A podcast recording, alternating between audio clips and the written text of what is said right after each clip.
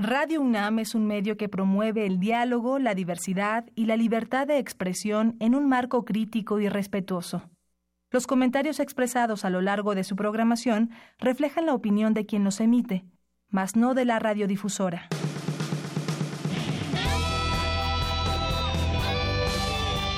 Prisma RU. Relatamos al mundo.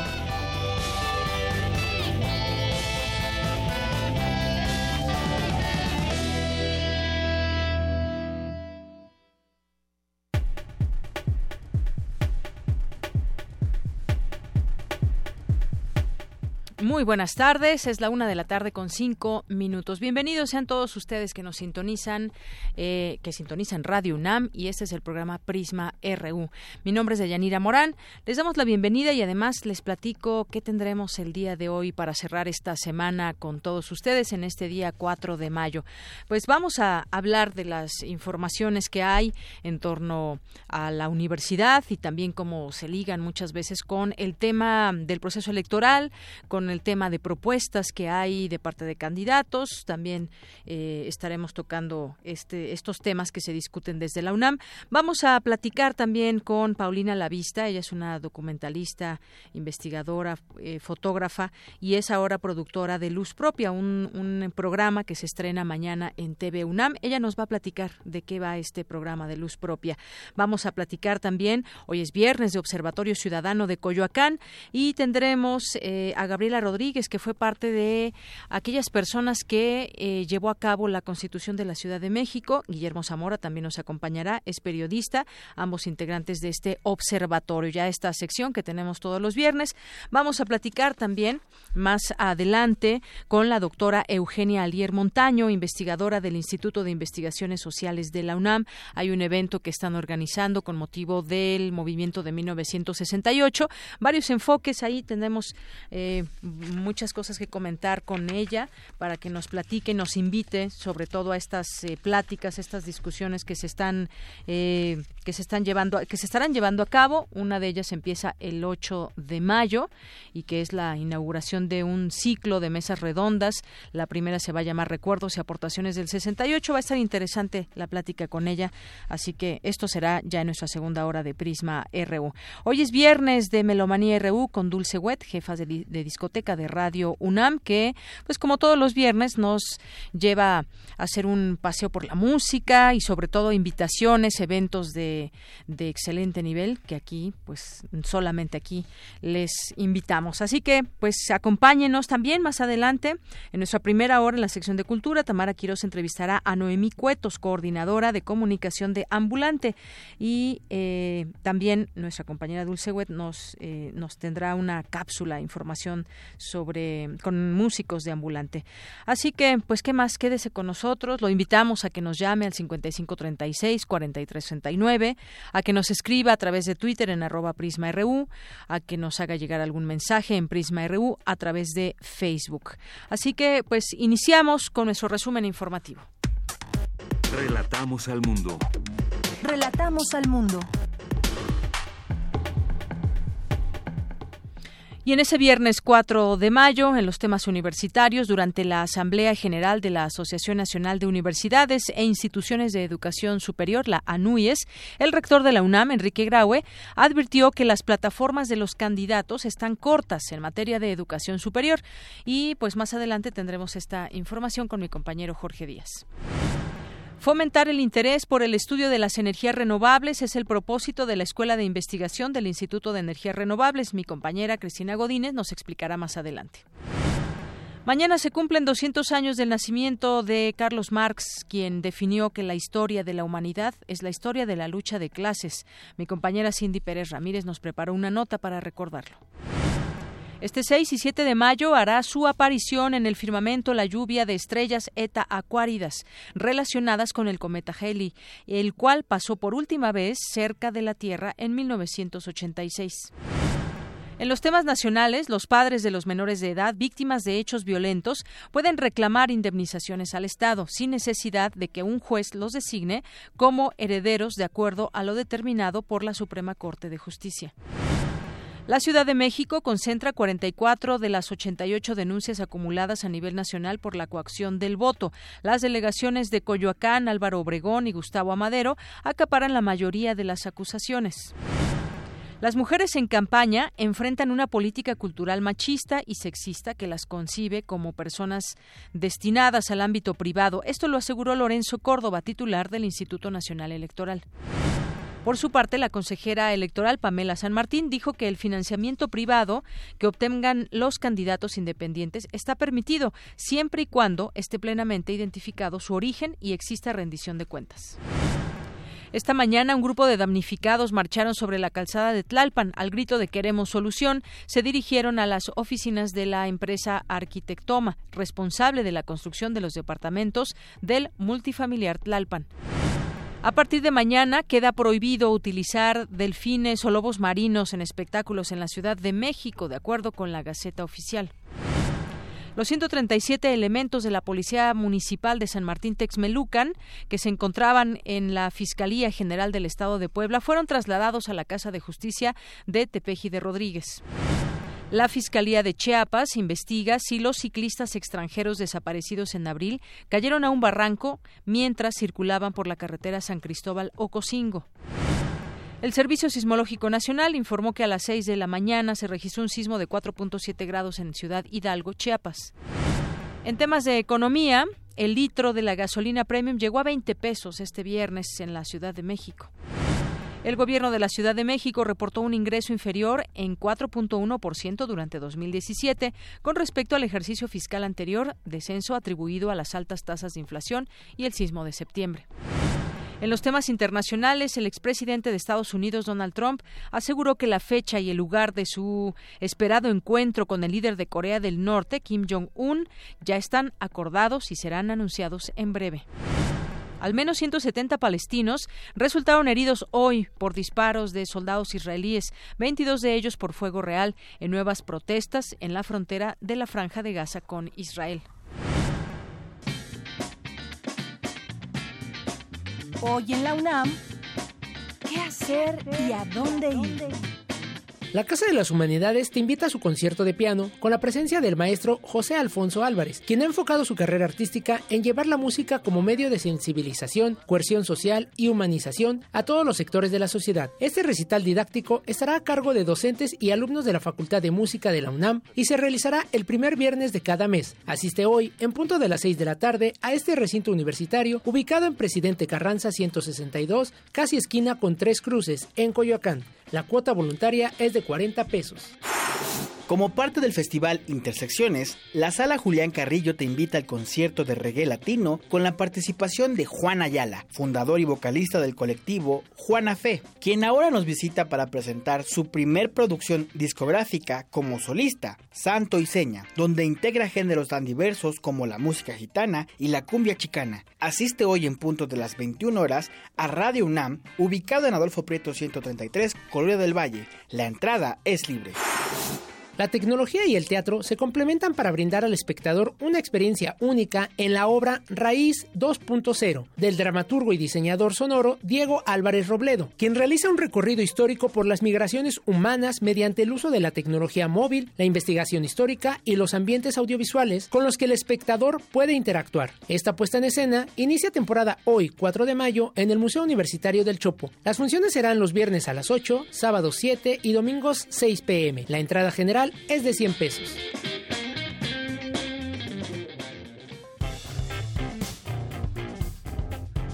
Campus RU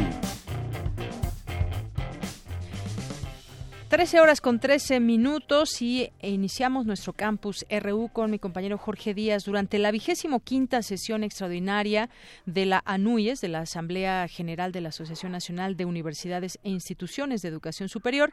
El rector de la UNAM estuvo presente, Enrique Graue, y advirtió que las plataformas de los candidatos se quedan cortas en materia de educación superior. ¿Qué tal, Jorge? Muy buenas tardes. Bienvenido. Gracias, Yanira. Buenas tardes. Eh, es una serie de reuniones que la NUES eh, sostiene con los candidatos a la presidencia de la República. El día de hoy, te comento, estuvo el señor eh, Ricardo Anaya y José Antonio Mid, candidatos de dos coaliciones que están en busca de la presidencia de la República de México. Eh, ayer lo hicieron Margarita Zavala y el eh, señor, eh, bueno, a quien le dicen el Bronco, y por motivos de agenda Andrés Manuel López Obrador no pudo estar en este tipo de, en estas reuniones y bueno, pues iremos con la información que surgió de ellos. En esta propuesta que hace la NUIES, que se llama Visión y Acción 2030, eh, como tú lo comentaste al principio de esta información de la Asociación Nacional de Universidades e Instituciones de Educación Superior, Ricardo Anaya dijo que eh, eh, es demagogia pura el querer eliminar todos los exámenes de admisión a la educación superior, a las universidades, y propuso en primera instancia como solución dar facilidades fiscales a las universidades privadas para que, porque son las que dan salida a todo el, el, el grupo, el cúmulo de jóvenes que aspiran a titularse o a tener una carrera, aunque, dijo, esto es responsabilidad del Estado. El día de ayer el rector Enrique Graue y hoy también estuvo presente en esta reunión de la NUES para entregar de mano esta propuesta de la NUI es para mejorar lo que es la educación superior en este país, la investigación, la ciencia, que bueno, ahorita recuperamos la comunicación con mi compañero Jorge Díaz, que estaba abordando este tema y justamente esas ópticas desde las cuales también eh, podemos eh, ver qué está pasando en materia de propuestas de los candidatos. Y en este caso, pues lo que interesa también, y nos estaba comentando Jorge Díaz sobre la presencia del rector Enrique Graue, pues es lo que compete eh, a educación superior, que sin duda pues es un tema que eh, pues nos involucra a todos como UNAM, como institución, y ver cuáles estas son estas propuestas. Desde su perspectiva, eh, quedan cortas estas eh, propuestas, pero siempre es importante escuchar a cada uno de los candidatos. Nos estaba comentando ahí también sobre Jaime Jaime Rodríguez, el Bronco, que además específicamente en este caso mucha gente lo conoce así, incluso eh, solamente así. Incluso cuando fue el debate allá en el INE, pues él ponía ese eh, pues ese logo de un de un caballo. Y bueno pues sí el Bronco justamente también que ha tenido y que ha sido muy polémica también su, su participación en distintos espacios. Bien Jorge Jorge retomamos la comunicación contigo. Sí, Deyanira, eh, eh, retomamos la información. Y bueno, te comentaba que el rector Enrique Graue estuvo presente en las reuniones de ayer y la de hoy para entregar de mano eh, esta propuesta de la NUES que se denomina Visión y Acción 2030. Escuchemos lo que dijo el rector. Hubo pobreza, creo, en términos de educación superior e investigación en las distintas plataformas de los candidatos. El cómo a lo que aspiran, la diversidad que existe en esto, cómo se resuelve el problema de la fragmentación en el caso de educación superior, cómo mejoramos la gobernanza, cómo mejoramos el presupuesto. Nada de esto incluido. Y de Yanira hay que poner como marco de referencia las reuniones que, que sostuvieron académicos de la universidad, especialistas en la materia, y que analizaron las plataformas políticas de todos los candidatos hace apenas algunas semanas en Ciudad Universitaria, y en donde la conclusión fue que ninguna de las plataformas de todos los candidatos, no estamos hablando nada más de uno, de todos los candidatos no cubren las necesidades que se tienen en materia de educación superior en nuestro país. El día de hoy, José Antonio Mit, el candidato, eh, vamos a decir, de, la, la coalición que encabeza el PRI, señaló que, pues, él ofreció en primera instancia y se comprometió a incrementar el presupuesto en materia de educación superior. Eh, estas reuniones concluyeron hace apenas una hora de Yanira eh, de la NUES y bueno, pues estuvieron los principales actores del, del próximo primero de julio. Eh, repito, Andrés Manuel López Obrador ya tenía una agenda establecida y por eso no pudo acudir el día de ni ayer ni hoy, pero bueno, pues él hará llegar, según tenemos entendido, las propuestas o sus propuestas en cuanto a educación superior se refiere en los próximos días, nada más que lo hará de forma eh, a través de un documento o enviará a alguna persona para que haga sus propuestas a la ANUIES, que, repito, agrupa a, las, a todas las universidades e instituciones de educación superior en nuestro país. Es lo que yo tengo por el momento de Yanira. Nosotros seguimos atentos. Muy bien, pues muchísimas gracias, Jorge Díaz. Buenas tardes. Hasta luego. Hasta luego.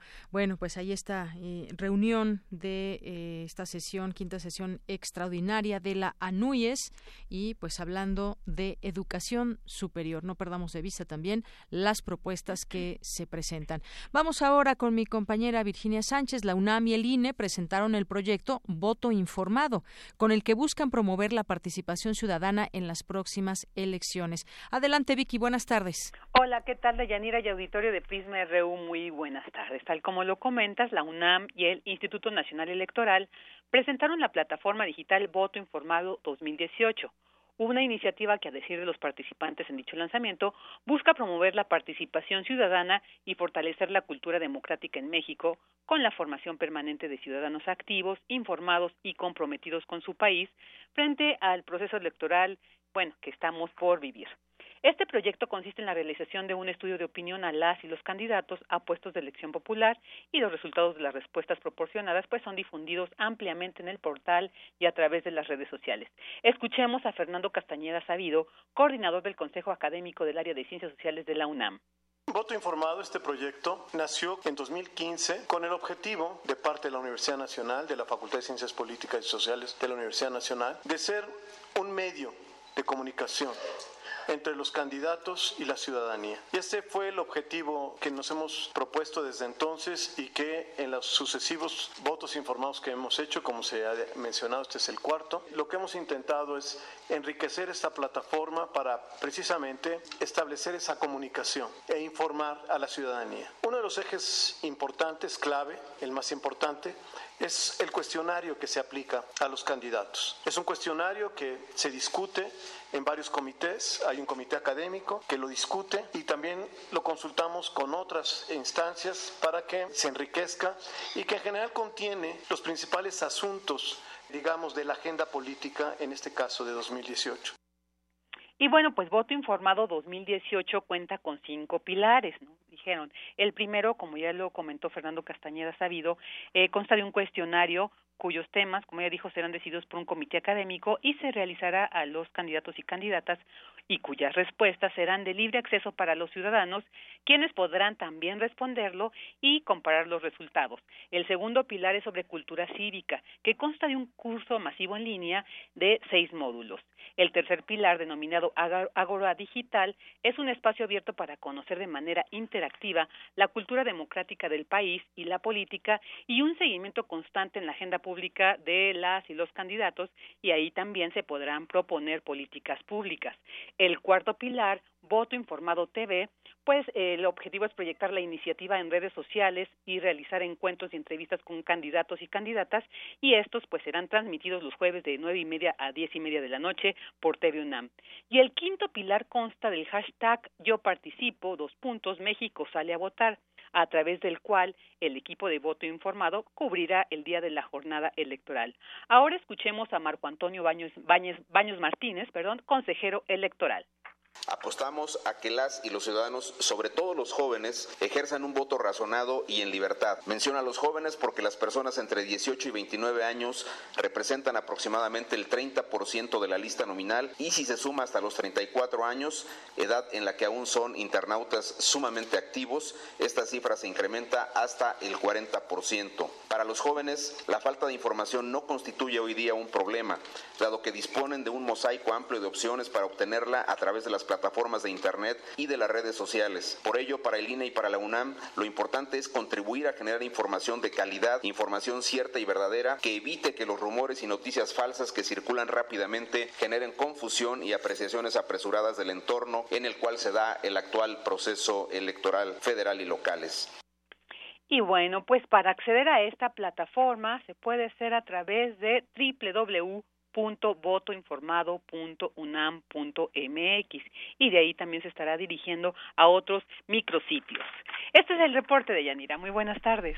Gracias, Vicky. Muy buenas tardes. Y esto que decía el consejero Baños, pues un voto razonado y en libertad. Ojalá que todos, todos, todos los votos que se vayan a emitir el próximo 1 de julio sean así, votos razonados y en libertad, porque de pronto pues hay prácticas con las cuales pues no, no sabemos que se hayan erradicado, como la compra de voto y muchas otras cosas. Pero bueno, ya estaremos ahí también pendientes de esta plataforma y pues eh, siendo partícipes y dando seguimiento informativo. Muchas gracias, Vicky. Gracias a ti. Buenas tardes. Buenas tardes.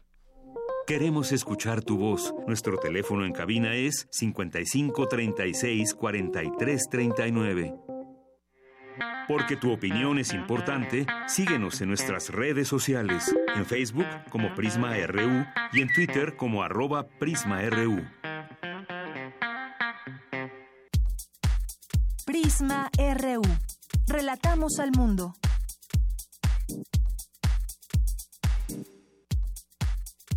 Tu opinión es muy importante. Escríbenos al correo electrónico prisma.radiounam@gmail.com.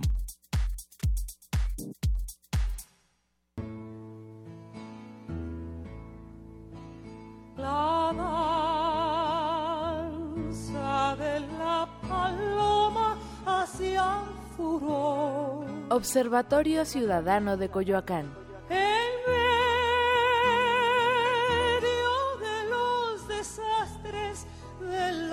La Bien, pues ya estamos en el, este, este espacio del Observatorio Ciudadano de Coyoacán, este espacio que dedicamos los viernes para hablar de algún tema que tenga que ver con nuestra ciudad, con el país y pues ya esta es nuestra tercera participación, la tercera participación del observatorio y pues yo le quiero dar la bienvenida aquí en este espacio a Guillermo Zamora, periodista, a Gabriela Rodríguez, antropóloga social y diputada constituyente de la Ciudad de México. Bienvenidos. Muchas Buenas gracias, tardes. Y bueno, pues Guillermo, ¿nos quieres eh, hoy introducir a este tema del Observatorio Ciudadano de Coyoacán? Sí, cómo no. Eh, desde luego, en principio, pues agradecerte, agradecer a Radio UNAM el espacio plural que nos ofrece. Mira, eh, sí vamos a, hablar, sobre todo eh, Gabriela, Gabriela Rodríguez, eh, va a tratar el, um, la historia del, de, la, de la Constitución de la Ciudad de México, y, eh, y la situación actual que prevalece en relación a ella. Yo solamente voy a, a introducir eh, acerca de esa historia en, en principio.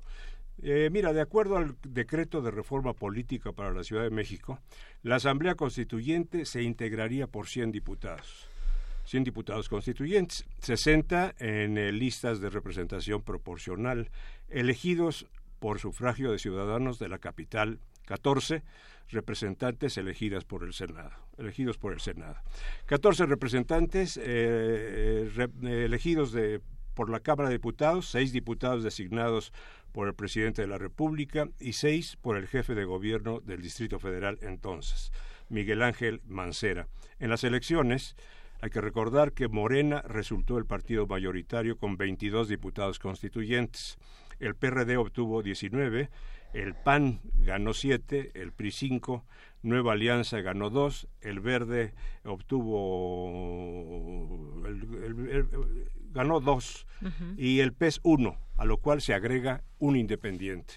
Sin embargo, al sumar todos los designados del Senado, Cámara de Diputados, el presidente y jefe de gobierno, la proporción de los diputados de la Asamblea Constituyente no quedó representada acorde al partido mayoritario elegido por la ciudadanía capitalina, sino que se integró finalmente con 22 constituyentes de Morena, que es quien había ganado la mayoría, 20, eh, 29 del PRD, mayor que más eh, que, que, Morena, eh, 22 del PRI, 15 del PAN, entre los de En Nueva Alianza, el Verde y el Movimiento Ciudadano sumaron otros ocho y uno más, el Independiente, que fue el líder del sindicato de bomberos. Bien, yo es, mi participación por hoy y le paso el micrófono a Gabriela Rodríguez. Gracias, gracias Guillermo Zamora. Pues sí, eh, eh, diputada Gabriela Rodríguez, pues es un tema que pues nos ocupa, nos preocupa a la gente que vivimos en la Ciudad de México. En su momento dimos seguimiento a cómo iba esta conformación, cómo se iban dando estas eh, estas leyes, algunos acuerdos, desacuerdos también en algún momento, pero finalmente pues ya tenemos este documento importante que va a regir la vida de la ciudad. Platícanos un poco justamente de eso, cómo cómo fue todo este proceso y ahora pues vamos a tener elecciones y ya hay cosas que vamos a, tener en este cambio. Mira, fue un proceso muy difícil. Cuatro meses, hacer 70 artículos. Los diputados ahí que compartían y que tenían muchos años eh, de experiencia nos decían esto es inédito. Nosotros en el Congreso dice, discutimos dos semanas un artículo, o dos, o tres, pero nosotros discutíamos días diario. Fue un, fue un trabajo titánico. Sí con fracciones distintas, con desacuerdos muy fuertes. Y a veces visiones distintas. Muy diferentes. Y yo te hubiera decidido que en diciembre ya casi nos íbamos los 22 diputados de Morena, porque no cedían. Pero en el momento en que empezamos a presionar, en el sentido que o hacíamos acuerdos o no salía la constitución, empezó un poco a cambiar. Yo te diría, para no hablar, eh, porque el tiempo es corto, es que el logro es increíble. O sea, es una gran constitución. Yo misma en diciembre pensé que nos íbamos y eso iba a quedar muy mal. Logramos una gran constitución, porque llegamos con un espíritu muy grande de eh, convencer. Algo que no ocurre en los congresos hoy ni en el Senado. Se convenció por argumentos, no por negociaciones. Eso es demasiado eh, es poco atípico, atípico en este, ¿no? Entonces, eh, los tiempos eran muy apresurados, imagínate. O sea, si leamos a las 5 de la mañana, a las 7 de la mañana, nos citaban a las 11 al día siguiente, ese trabajo impresionante. El logro es buenísimo. Tenemos una constitución que no solo reconoce todos los avances logrados en eh, 20 años de gobiernos de izquierda de esta ciudad, sino que da pasos mucho más adelante. Hay muchos nuevos derechos, muchos nuevos, de, nueva generación.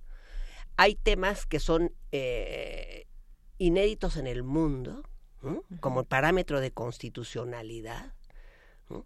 Hoy, de acuerdo a nuestra constitución, no solo los derechos que están en los tratados internacionales, un asunto que ya está en el primer artículo de la Constitución Federal, sino también los instrumentos internacionales y las leyes locales pasan a ser derechos humanos. O sea, declaraciones, conferencias, leyes locales que existen en la ciudad, hoy son el parámetro de los derechos humanos. Ese avance es inédito en el mundo.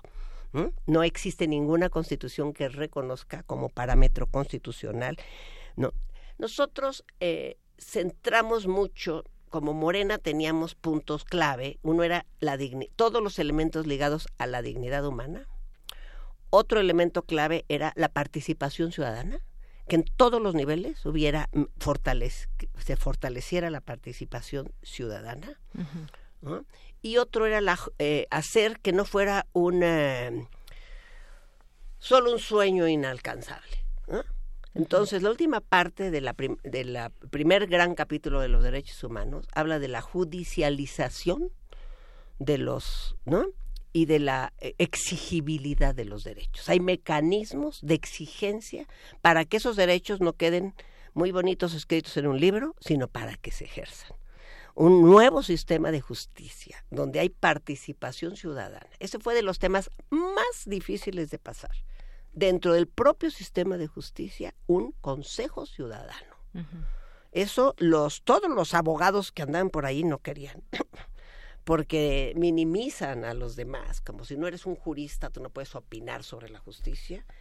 Bueno, queda un grupo de abogados en la, en la parte ciudadana y un grupo de ciudadanos ejemplares para, porque uno de los temas más graves, no solo de la ciudad, sino del país, es el sistema de justicia. Hay impunidad y lo que hay que empezar por cambiar completamente es el sistema de justicia. Así es. Y en este sentido, bueno, ahora yo decía, vienen algunos cambios que tendremos, ya vamos a tener alcaldías en vez de delegaciones. Fue parte también de esta conformación, cómo queda esta próxima legislatura. Tendremos en nuestras manos esa posibilidad de, llevar, de ser parte de ese cambio, los, de estas generaciones que estamos viviéndolo. ¿Cómo, cómo queda esta, esta conformación? Es decir, todo va, eh, según lo que nos estás platicando, Gabriela Rodríguez, para mejorar participación ciudadana, muchos temas de derechos humanos, cosas que ya tenía también, digamos, ganado en ley los ciudadanos, pero que quedaron ya sentados de una manera mucho más puntual en la eh, en esta eh, carta constitucional.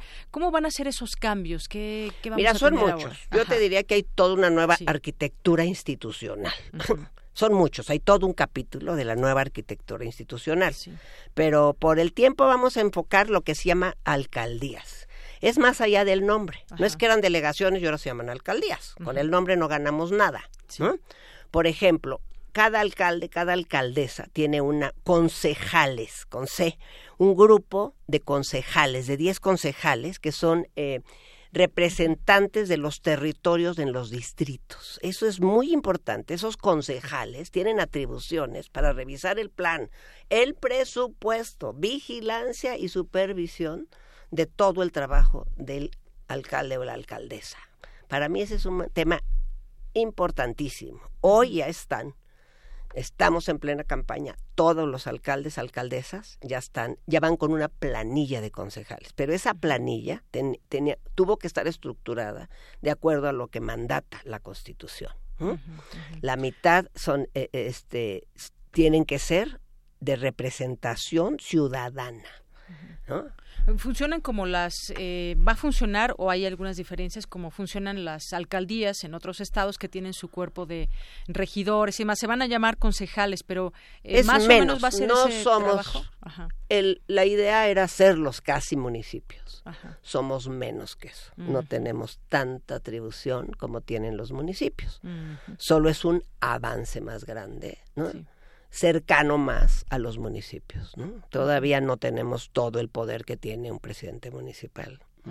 A ver, y no me, no me quedó muy claro, por ejemplo, el concejal que, el alcalde que gane, ¿cómo va a conformar ese, ese Ya va, equipo? con, ya va con planilla. Ya, va, con planilla. ajá. Todo O sea, lo el hay que gane va con la planilla. Uno tiene que ver al candidato y quiénes son su planilla. Ya va, ese proceso ya ocurrió. Ya la gente estuvo ahí juntándose al candidato y ya, ya va con planilla. ¿Mm? Ok. Entonces se vota por él con su planilla.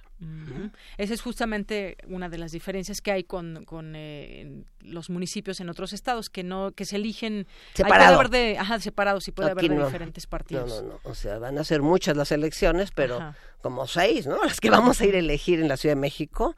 Pero llegas al, al votar por el alcalde o alcaldesa, estás votando con su planilla. Entonces, quienes, quienes votemos en esta ocasión seremos testigos de esos cambios que por primera vez se van a dar, consecuentemente de esto, de esta, de este cambio que hubo a la, a la Constitución, de esta nueva Constitución. Tiene un mejor control sobre su propio presupuesto, el alcalde o la alcaldesa, eso es importante. ¿no? Eh, para ciertos procesos de eh, que so- son muy centralizados, como el agua, también tiene más injerencia el alcalde, porque la, el alcalde es el gobierno más cercano. ¿no? El alcalde o la alcaldesa es el que está con el ciudadano diario, en el problema diario de la calle, de la iluminación, del agua, no es el que está y es ese, entonces le dio más más fuerza, más poder.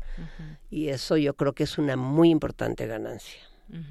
Y bueno, pues así en las, van a ser 12 alcaldías igual, de, no 16, perdón, 16, igual, que el número ajá, de delegaciones. igual. Se va a cambiar dentro de tres años, creo, por los crecimientos demográficos, va a haber una nueva, pero no, no ahora. No sé si en tres o en seis, ya lo marca la Constitución, va a haber un movimiento de delegaciones, ¿no? Porque prácticamente alguien que gobierna Iztapalapa, Sí. Pues realmente es demasiado, ¿no? Son un millón, entonces no, no se hace tan cercano a un millón, más de un millón de, ¿no? de ciudadanos, entonces hay- de esas son de las que hay que dividir. ¿no? La figura de jefe de gobierno queda igual. Sí. Es decir, va a ser, va, se va a seguir llamando jefe de gobierno. Queda con ese nombre todavía, bueno, porque no somos un estado. ¿no? Es gobernador, pero prácticamente es un gobernador, ya tiene mucho más poder que antes, ¿verdad?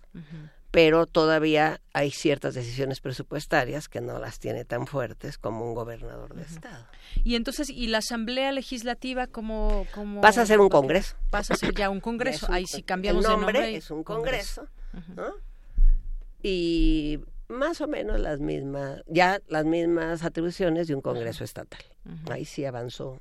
¿No? Y ahí sí también pues se va a conformar con la gente. Las elecciones, las obviamente, elecciones lo van a definir. y los plurinominales. Hubo mucha lucha por reducir o no plurinominales, quedó prácticamente igual, ¿no? Se quiso quitar plurinominales y no se logró. Así es. Y bueno, pues ¿cuál es el, el panorama que quizás adelantándonos un poco, sab- yo sé que no podemos eh, adelantar muchas expectativas, pero pues hay una posibilidad y hablamos de manera hipotética por cómo van las, las encuestas, cómo van señalando eh, al puntero, que en este caso sería eh, Claudia Sheinbaum, eh, pues cambiaríamos de partido en todo caso. Pues sí, ¿no? Está doblando, a Claudia Sheinbaum está doblando en las encuestas a Alejandra Barrales, ¿no? Pero bueno, esto no se termina hasta que se acaba, dice el dicho. O sea, Exacto, ¿no? y, y vemos de alguna Entonces manera... pues, hay que ver ajá. cómo, cómo va a quedar. Creo que Alejandra Barrales representa al gobierno actual, ¿no? Porque viene el equipo de Mancera y pienso que... Y, y, y Claudia sí trae transformaciones en su proyecto muy fuertes, ¿no? De un- es una mujer muy progresista, ¿no? Es una mujer muy inteligente, es una doctora en, en ingeniería energética. Uno de los grandes problemas de esta ciudad, desde luego, es el medio ambiente, el, el- el- el- el- el cambio climático. Ella es una experta que fue miembro de los 22 que recibieron el premio Nobel ¿no? por este su propuesta de cambio climático. Entonces sí, vamos a tener una mujer, ¿no? Si es que ella llega a ganar, no hay que darnos, ¿no? Y yo, bueno, yo soy de Morena y no puedo este disimular mi, Claro. mi, mi, mi preferencia, pero digamos, este es la ciudad, es el país el que está en condiciones muy duras. También la ciudad, por desgracia, esta ciudad que pues cuando yo fui niña corríamos por las calles y jugábamos y ya se ha vuelto es igual que el país, una ciudad insegura, una ciudad con más pobreza.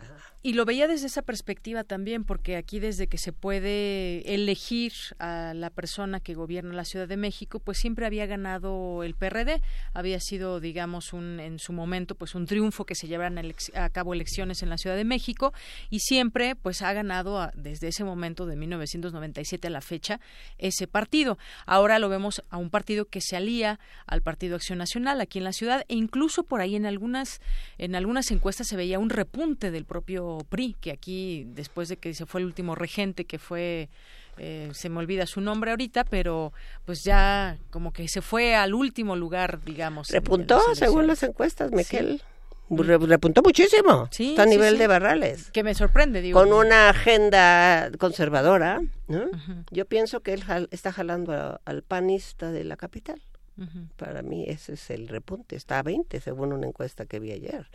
Sí, está está al nivel repunte. de, Llama- está la al nivel de Alejandra Barrales. Yo pienso que es los panistas que no van a votar con el frente. Eso pienso, pero pues es una especulación mía. Claro, y un movimiento interesante porque es, digo, solamente es una encuesta y es una intención de, de voto que se revela en algunas Sí, pero esa encuestas. subida del PRI pues, andaba en 5%. Exacto. O sea, Sí, eso es lo que llama la atención. Hay un repunte ahí. Y fue, yo pienso que esa agenda ultraconservadora en contra de los grandes avances de esta ciudad. La que le dio el repunte. La que dio el repunte. O sea, sí, y paradójicamente en una ciudad donde se ha avanzado bajo, en aquí otra la agenda. votación del PRI es muy baja hace mucho, pero no la del PAN. La del. PAN tiene 10, 12 y yo creo que ya están ahí. Eso sí. pienso, pero es una especulación de cómo se están. Las encuestas son un acercamiento solamente, nunca son el mapa de la realidad. ¿no? Y que es interesante justamente que por traer esa agenda mucho más conservadora, pues repunte, porque en esta ciudad, pues creo que ha sido pionera en, en muchas cosas y sobre todo... Yo creo pues, que fue un como- cálculo perfectamente Sí, político. Un cálculo político. los del PAN. Sabiendo que no va a ganar, ¿eh? porque dudo mucho que gane, pero son votos para el candidato presidencial. así es.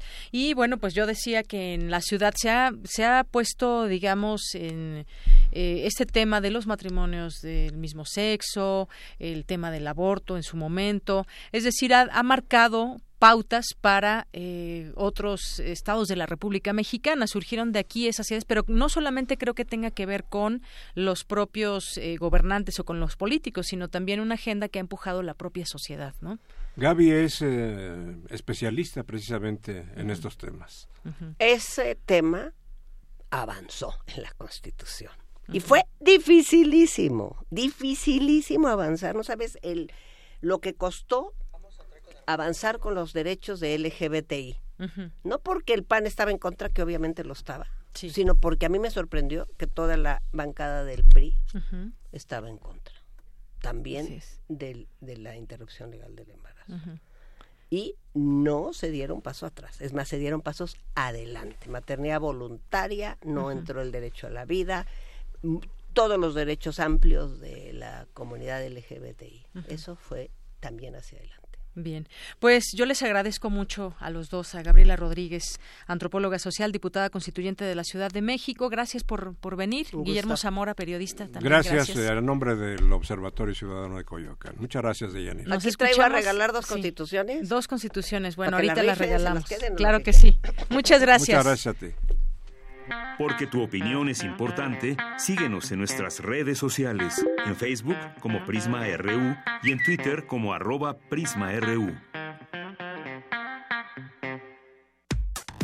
Relatamos al mundo. Relatamos al mundo. Bien, continuamos una de la tarde con 45 minutos. Le doy la bienvenida en este espacio. Me da muchísimo gusto hablar con él, al director de TV UNAM, Armando Casas. ¿Cómo estás, Armando? Buenas tardes. Bien, muchas gracias. Estamos aquí en la red de televisoras públicas en Zacatecas junto con el director de Radio Nanta, Benito Taibo. ah, muy bien. Y nos lo saludas también de parte de todo el equipo. eso es lo que vamos a hacer. Bueno, pues se estrena mañana una serie, Luz Propia, una serie de Paulina La Vista. Así es. Platícanos un poco. Claro que sí. Esta serie es muy interesante porque, a ver, es una serie dedicada a grandes personajes de nuestra cultura, la literatura de México, desde la visión de Paulina La Vista. Paulina La Vista es una de las fotógrafas mexicanas más importantes y que tiene una colección muy significativa de los grandes personajes de la cultura, que además los conoció. Hay que decir que Paulina fue la pareja de Salvador Elizondo eh, y, y, estuvo muy de cerca con, con estas figuras. ¿Quiénes son estas figuras? Bueno, pues tenemos a Juan Rulfo, tenemos a Juan José Arriola, tenemos a, a Jorge Iván tenemos a Mario Lavista, tenemos a Ernesto de la Peña, Yomi García Scott, este cineasta catalán que hizo una obra muy interesante, y Ángela Gurría eh, y Joy Laville, este, sí. otros. Joy Laville, que la, la pintora pareja de Joaquín Walter, que acaba, de, morir. muy poco la origen Entonces, esta serie es, son, son documentales de, de una hora, donde vemos la, lo más interesante es que es la mirada de alguien que convivió con todos ellos. Es una mirada muy cercana vemos fotografías originales de ella, que, que, que, muchas de ellas son las fotografías emblemáticas de, de ellos mismos, y es la es, es, es lo interesante es la, la mirada de Paulina que los conoció de ser. Así es. Más de cuatro décadas de trayectoria eh, tiene ella en el mundo de la fotografía y bueno, ahí nos podemos dar más o menos cuenta de la experiencia que tiene. Eh, es cineasta también y bueno, mañana se estrena esta serie. ¿A qué hora? Mañana entonces todos los sábados a partir de mañana durante estos ocho minutos a las ocho y media de la, la noche. Uh -huh. eh, se repite los martes a las cinco de la tarde. Y, y cómo hacemos con nuestras eh, la audiencia interesada que no haya podido ver a, a, al aire o quiera volverla a ver, uh -huh. eh, lo puede ver en la plataforma de Perunam, per.unam.mx, ahí están todas nuestras producciones propias a disponibilidad del público. Muy bien, entonces serán ocho capítulos de esta serie y sí. el primero eh, de estos capítulos va a estar Juan, dedicado a Juan Rulfo. A Juan Rulfo, sí, sí, sí, que creo que muy es muy, muy... El último es el de Juan José Arriola, vamos de Ajá. a dos de los amigos, vamos de uno a otro. pues, para decir que también eh, mañana, después de la serie de, de Paulino La Vista, pues, propia, estrenamos una serie que es una producción del Canal 44, eh, que se llama Clandestino, que son historias de la guerrilla urbana. Es una serie muy interesante, de algo muy poco visto en la televisión mexicana. Es la historia de los guerrilleros mexicanos, entre ellos, toda la Liga 23 de septiembre, contada en 13 capítulos. Creo que es, una serie muy interesante que vale la pena también ver. Claro. Mañana a las nueve y media de la noche, a terminar luz propia, la serie Paulina la Vista. Pues nos seguimos con también con esta serie. Pues de, ya, creo que va a ser muy interesante, sí. Bien, pues nuevas nuevas propuestas que también están surgiendo ahí en TV UNAM, nos da muchísimo gusto y pues aquí, desde aquí también les enviamos nuestros saludos, nuestros mejores deseos de que tengan éxito estas nuevas eh, series y seguimos platicando porque también vendrán cosas nuevas, Armando. Así es, continuamos con la serie del Chamuco y de Diálogos por la Democracia en este periodo de, de, campaña. Así es, sí, por ahí los vemos siempre en su programación. Muchas gracias, Armando. Muchísimas gracias a ustedes, gracias a ti. Un abrazo, un abrazo, hasta luego, Armando Casas, director de TV UNAM. Relatamos al mundo. Relatamos al mundo. Queremos escuchar tu voz. Nuestro teléfono en cabina es 55 36 43 39.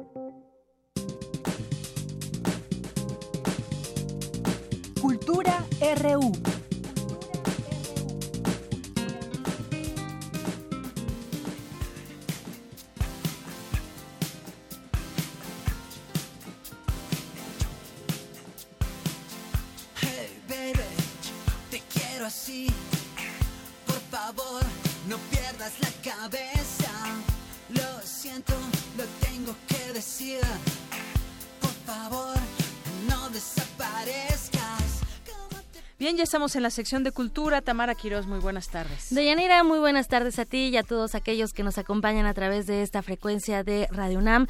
Qué gusto saludarlos. Hoy en esta sección de cultura vamos a tener varias recomendaciones de Yanira en una sola. Les cuento por qué. Ayer en la Ciudad de México, aquí en el Monumento a la Revolución, dio inicio la gira de documentales Ambulante 2018. La inauguración de la edición número 13 inició a las 8.30 de la noche con la proyección de un documental dedicado a los acontecimientos del pasado 19 de septiembre, ese movimiento telúrico que sacudió eh, pues varios lugares y, que dejó también varios damnificados, además del documental Ayotzinapa, El Paso de la Tortuga, coproducido por TV UNAM, por el ganador del Oscar Guillermo del Toro, por Berta Navarro y también el IMCINE, el Instituto Mexicano Cinematográfico, que nos muestra en 80 minutos la historia y las voces que aún mantienen la lucha por encontrar a los 43 estudiantes, aquellos 43 estudiantes desaparecidos en 2014. Deyanira, amigos, y bueno, para platicarnos más de lo que sucedió y también sucederá hasta el 17 de mayo, esta tarde nos acompaña en cabina Noemí Cuetos. Ella es coordinadora de comunicación de Ambulante. Noemí, hola, bienvenida. Hola, muchas gracias. Oye, para aquellos que, que no sepan y para, lo que, para los que sí sepan también, Ambulante es una organización dedicada a apoyar y difundir el cine documental como una herramienta de transformación cultural y social. Platícanos, por favor, de esta décimo tercera edición, ya 13 años, qué rápido. Sí, sí, pasa rápido el tiempo. Pues eh, esta decimotercera edición la estamos clausurando en Ciudad de México, aquí del 3, como mencionabas, empezamos ayer, del 3 al 17 de mayo. Es la primera vez que la última ciudad de la gira es Ciudad de México. Esperamos que nos vaya muy bien en el mes de mayo. Y es el octavo eh, estado de la República que estamos recorriendo en este año y mm, bueno, tenemos un programa de más de 450 actividades aquí en la ciudad, en 42 sedes diferentes. Queremos que pues, la oferta sea accesible en muchas áreas de la ciudad para que la gente pueda acomodar pues, sus rutinas y le sea fácil llegar a una sede u otra y hacer su propia agenda. Y tenemos también pues como 40 invitados que van a estar presentes en las proyecciones, además de proyecciones eh, pues, más convencionales eh, de lo que se conoce como una función normal, va a haber pláticas, conversatorios, va a haber talleres, clases magistrales, eventos imperdibles, que son actividades que generan una experiencia pues muy particular eh, que está relacionada con el documental, pero que va más allá, como una cine rodada, por ejemplo, un campamento y un hike en el Iztapopo, que vamos a hacer de nuevo a 4.000 metros de altura. Eso me llama mucho la atención. Platícanos de, de esta, porque bueno, además de las proyecciones al aire libre, se van hasta el parque, hasta el Ixta Popo. Sí, pues va a suceder mañana, de hecho, va a ser este fin de semana, desde Ajá. mañana hasta el domingo. Quedan todavía unas horitas hoy para anotarse, si quieren, inscribirse.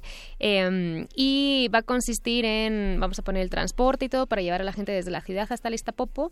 Allí eh, montaremos el campamento y se verá una película y después, eh, bueno, pues todos iremos a dormir y a la mañana siguiente vamos a hacer un hike con expertos también por el Iztapopo. Entonces es pues una experiencia muy completa que quiere también un poco reflexionar acerca del entorno en el que vemos las películas, porque el título eh, pues está relacionado también con, con ese entorno montañoso. Oye, Noemi, también van a rendir eh, un homenaje al cineasta y documentalista Eugenio Pulgovsky, quien, bueno, eh, él dirigió Trópico de Cáncer, que fue uno de los lar- largometrajes que llevó a Diego Luna y a Gael García a crear esta serie de documentales, esta gira ambulante. Así es, en el 2005 ellos eh, pues estaban muy frustrados porque vieron que Trópico de Cáncer, siendo un documental maravilloso, no tenía exhibición en México y no había ventanas de exhibición propiamente dichas para los documentalistas mexicanos. Entonces Ujú. eran trabajos que se veían en el exterior, pero no se veían acá. Y a partir de esa de algo que les parecía muy injusto, se generó la idea de, de la gira de documentales ambulante y de nosotros ir llevando pues a varios estados de la República el cine documental. Y por supuesto el cine mexicano tiene muchísimo peso siempre en el programa. Claro. Entonces este año estamos rindiéndole un homenaje a Eugenio Polgovsky que lamentablemente pues nos dejó el año pasado Así es. porque ha sido una figura muy importante en Ambulante y hemos Dentro. presentado sus películas en varias ediciones. Oye, Noemi, y también hay documentales que nos recuerdan que no debemos ser ciegos ante la situación actual de nuestro país, de nuestro México, la violencia que nos aqueja, y tal es el caso del trabajo cinematográfico de Alberto Arnaut, Hasta los Dientes, que se va a proyectar en varios lugares, entre ellos las islas de la UNAM, y también uno muy importante y creo que catártico, ¿no? Bueno, es, eh, neurálgico más bien, el Senado de la República. Noemí, ¿te parece bien si eh, escuchamos la colaboración de Dulce Wet porque ella platicó con el compositor musical de Hasta los Dientes, Carlo Ayón? Claro que sí. Escuchemos.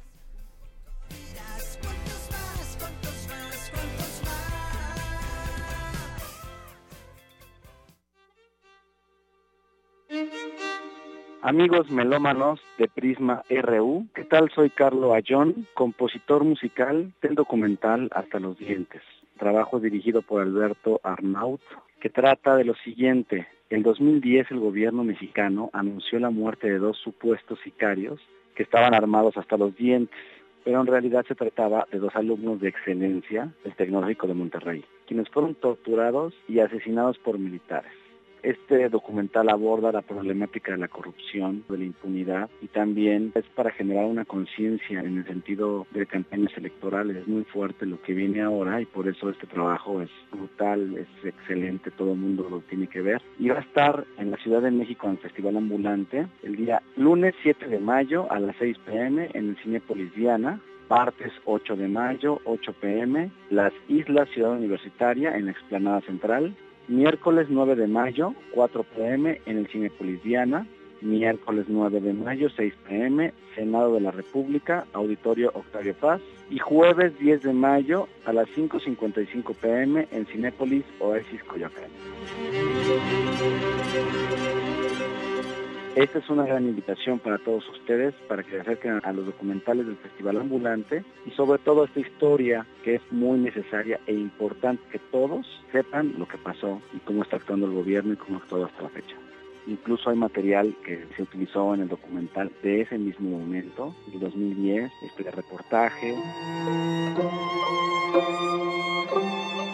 El ritmo está impresionante, es un documental que tiene varios contrapuntos de historia y está como muy completo el documental, tiene como una sonósfera de lo que pasa en el país, de lo que es la corrupción, de lo que son las injusticias, de lo que es la impunidad, de lo que es la pérdida también, que cuántos muertos han habido en México y también trata la pérdida de los familiares, lo recomiendo muchísimo.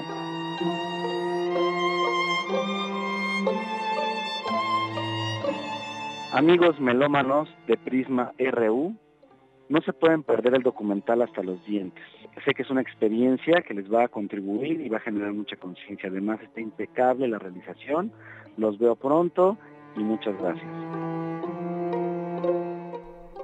Deyanira, amigos de Prisma, Noemí Cuetos, coordinadora de comunicación de Ambulante. Hay muchas joyas en esta edición, en esta edición número 13. Además, también hay documentales musicales. Platícanos. Así es, pues es la sección de Sonidero, que es muy querida eh, dentro de la programación de Ambulante. Este año aquí en Ciudad de México ha crecido un poquito la selección con respecto a lo que hemos mostrado en otros estados y está conformada por seis títulos. Vamos a mostrar aquí Descubriendo a Morrissey, eh, sobre cómo pues ascendió Morrissey. Es ficción, por cierto, es, Mm, es un híbrido, ficción documental.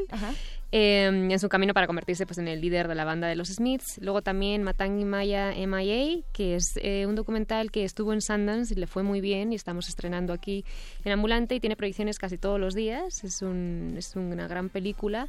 Residente, que también tiene muchas proyecciones en estas dos semanas y habla un poco de cómo René Pérez Joglar quiso pues redescubrir un poco sus orígenes a través de eh, la música que se hacía en varias partes del mundo que están relacionados con sus eh, ancestros. Mm, Rita el documental, que también es muy esperado, eh, aquí les recomiendo que compren sus boletos con antelación porque ya se están agotando en algunas salas. Se va a presentar en Cinépolis el 6, 7, 8, 9 y 17. Y también tenemos Tijuana No, Transgresión y Fronteras. Es un documental que hemos presentado justo en, en el norte y le ha ido muy bien. Ojalá nos puedan también acompañar. Y yo no me llamo Rubén Blades, sobre un retrato sobre pues, uno de los cantantes más reconocidos de, de América Latina. Hay nada más los documentales eh, de ficción, no ficción también, de que bueno que, que abarcan la música, pero también tienen documentales para niños en ambulantito. o Eso sea, hay es. para todas las edades. Mencionas eh, Cinépolis es de las sedes que tiene costo. Sin embargo, hay sedes también gratuitas y bueno, también me gustaría comentar que la UNAM entre dentro de estas eh, sedes gratuitas está el Centro Cultural Universitario de la UNAM, está también el, Museo Universitario del Chopo, las Islas eh, y el Centro Universitario de Estudios Cinematográficos, el CUEC, que bueno, también es una producción, ahorita que mencionabas, Rita, el documental. Sí, sí, pues sí queremos hacer el cine documental lo más accesible posible. Entonces, como mencionaba, solo tiene costo lo que está programado en Cinépolis y en Cineteca, las funciones, porque las clases magistrales eh, también son gratuitas en Cineteca. Por ejemplo, vamos a tener mañana una clase magistral por videoconferencia con Frederick Weisman, que es un cineasta reconocidísimo, eh, y nos va a acompañar durante una hora para hablar de su cine. Es a él a quien estamos dedicando la retrospectiva de este año, con 12 títulos, y pues es una oportunidad única para conocer su trabajo y mm, además tiene un discurso muy interesante, súper articulado.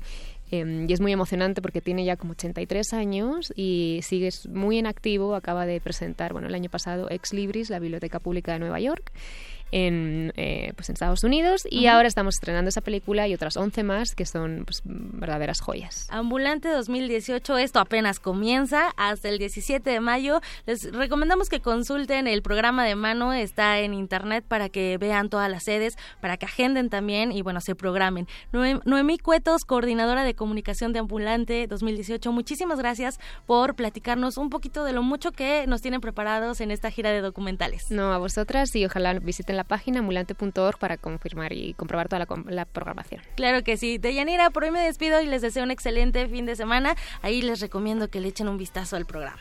Claro que sí. Muchas gracias, Tamara. Gracias a Noemí. Ya 13 años de ambulante, qué rápido. Y hay mucha, mucho que ver. Vamos a hacer un corte. Ya son las 2 de la tarde con un minuto. Regresamos.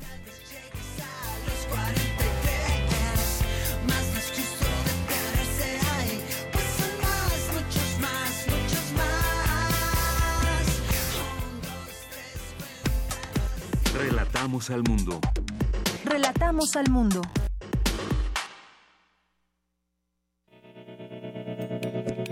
Universidad Nacional Autónoma de México. La Universidad de la Nación.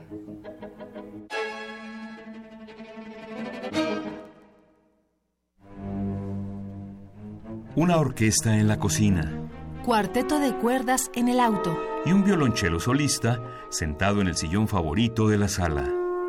Orquesta Filarmónica de la UNAM. Desde la sala Nezahualcóyotl. Escucha los conciertos los domingos al mediodía. Desde la comodidad de tu casa.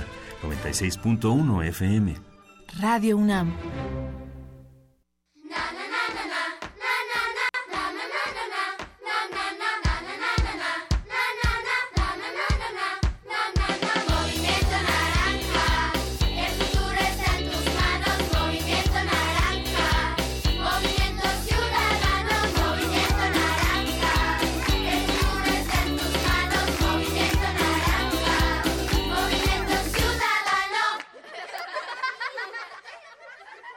Movimiento Ciudadano. Este es el Estado de México real, el que vives, el que sufres día a día.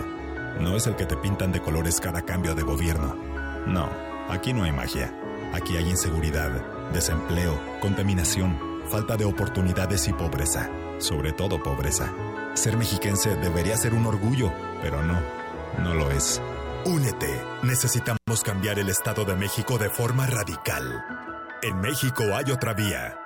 Una vía radical. La ciencia que hacemos. La ciencia que necesitas. La ciencia que aporta. La ciencia que somos.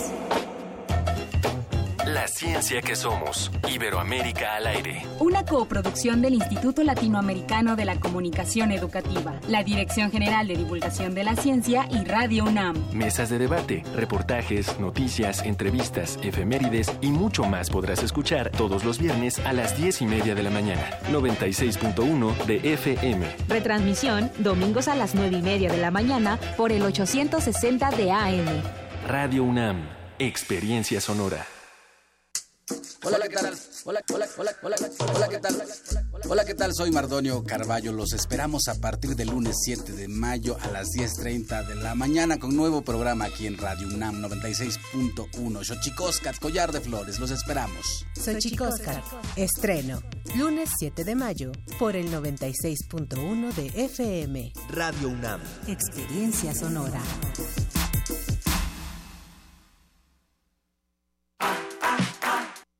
Anaya. Todos al frente marcando el camino, juntos podemos cambiar el destino. Todos al frente marcando el camino, juntos podemos cambiar el destino. Todos al frente derriba ese muro, juntos podemos cambiar el futuro. Anaya, el futuro comienza en el presente. Anaya, juntos, por México al frente. Movimiento Ciudadano. Escuchemos a López Obrador. AMLO decidió pactar con el Bester Gordillo y su familia. No voy a seguir comentando nada de la maestra por respeto. Bienvenido, el nieto de la maestra El Bester. Juntos quieren cancelar las escuelas de tiempo completo, el programa para arreglar la infraestructura de las escuelas, el de inglés y regresar a la venta de plazas en lugar de asignarlas conforme al mérito. A López Obrador no le importan tus hijos. No tengas miedo. Elige miedo o MID. Vota por MID. Candidato por la coalición Todos por México. PRI PBM Nueva Alianza.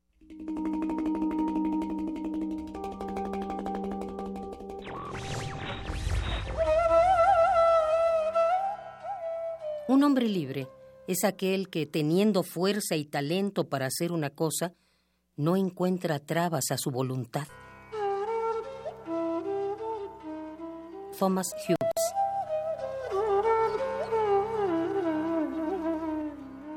Radio UNAM Queremos escuchar tu voz. Nuestro teléfono en cabina es 55 36 43 39.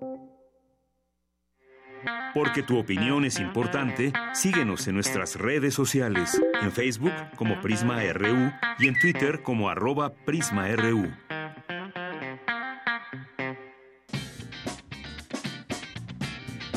Mañana en la UNAM, ¿qué hacer y a dónde ir? El Jardín Botánico te invita a la visita temática Plantas Tropicales en el invernadero Manuel Ruiz Oronoz, donde podrás conocer ejemplares muy peculiares y coloridas de la flora de nuestro país. Asiste mañana 5 de mayo a las 11 horas al jardín ubicado en el circuito Zona Deportiva número 53 en Ciudad Universitaria. La cuota de recuperación familiar para cuatro personas es de 100 pesos y la individual de 35. Te invitamos a la proyección del documental Ayotzinapa, El Paso de la Tortuga, una coproducción de Guillermo del Toro y TV UNAM, que narra los sucesos ocurridos la noche del 26 de septiembre de 2014, cuando fueron desaparecidos 43 estudiantes de la Escuela Normal Raúl Isidro Burgos por policías municipales y que hasta el momento no han sido localizados, hecho que conmocionó al mundo. Asiste este lunes 7 de mayo, en punto de las 13 horas, al Auditorio Ricardo Flores Magón de la Facultad de Ciencias Políticas y Sociales, ubicada en el circuito Mario de la Cueva, en Ciudad Universitaria. La entrada es libre. La Casa del Lago organiza el magno concierto del maestro Raúl Moncada, quien interpretará obras de las figuras más representativas de la música para clavecín de la segunda mitad del siglo VII. La cita es mañana sábado 5 de mayo en punto de las 5 de la tarde en la sala Rosario Castellanos de este recinto universitario, ubicado en la primera sección del bosque de Chapultepec, en la Ciudad de México. Para mayores informes visita el sitio www.casadelago.unam.mx. Bien, continuamos. Son las 2 de la tarde con 8 minutos. Ya estamos de regreso y estamos iniciando nuestra segunda hora de Prisma RU aquí en el 96.1 de FM y a través de www.radio.unam.mx. Muchas gracias por su sintonía y gracias a las personas que se van sumando con nosotros con algún comentario, como Francisco Rodríguez, como Eduardo, Magdalena González, eh, Alzarco Icotecuani, que dice que no va a haber estas series de TV UNAM. Bueno, pues ni hablar. Maru Fernández, muchas gracias. Verónica Ortiz Herrera nos dice que en Santa Catarina, en Tláhuac, no hay señal de TV UNAM. ¿Cómo pueden ver las series? Bueno, varias de las series se pueden encontrar eh, también a través de YouTube después de haber sido transmitidas. Tal vez esa pueda ser una opción. Verónica, muchas gracias por tu comunicación. Gracias, Magdalena González. Y también, pues, vamos a hay algunas notas que quiero comentar muy rápidamente con ustedes eh, en estas pues declaraciones que se van haciendo en torno a un proceso electoral que sí es, es polémico se han dado cifras de que va a ser el más eh, el más votado que es el más el que está siendo más seguido y se ve por ejemplo con los debates. Hay encuestas hay una serie de informaciones pero miren para para no solamente tener esas opiniones aquí internas de lo que sucede en México y los candidatos y el proceso electoral pues vuelve a hablar Vargas Llosa el escritor peruano. Dice la gestión de AMLO podría empujar a México a desastre, no a catástrofe, como Venezuela. Es lo que dice ahora. ¿Y qué más dice? El ganador del Premio Nobel de Literatura 2010 llamó a los mexicanos a mirar a lo que pasa en Cuba, Venezuela, Nicaragua y Bolivia y a dónde puede conducir la irresponsabilidad electoral.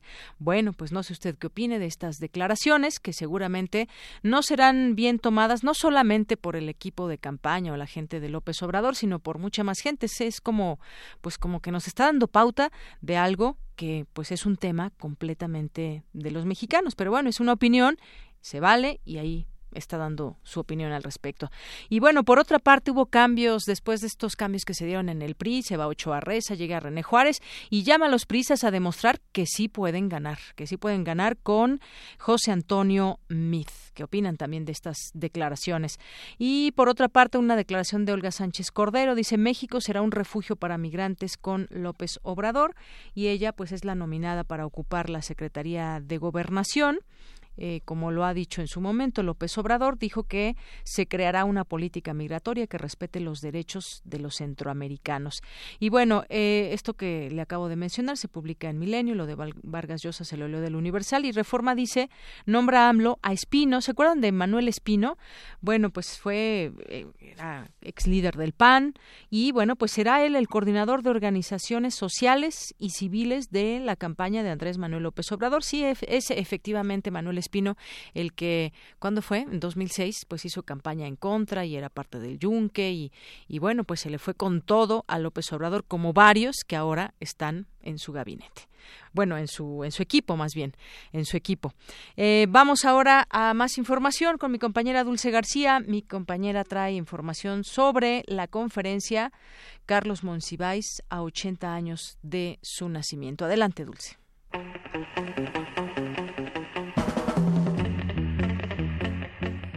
Hoy se cumplen 80 años del nacimiento del narrador, ensayista y cronista de México, Carlos Monsiváis, fallecido en 2010. Fue una figura de la literatura nacional, pues su obra integró diversos aspectos de la vida urbana de nuestro país, lo que sigue vigente en las nuevas generaciones. En su autobiografía precoz apuntó cómo recuerda sus primeros años, así como el ambiente que lo rodeaba, entre lo que describe su cambio de domicilio marcado por un carromato polvoso y una familia apiñada.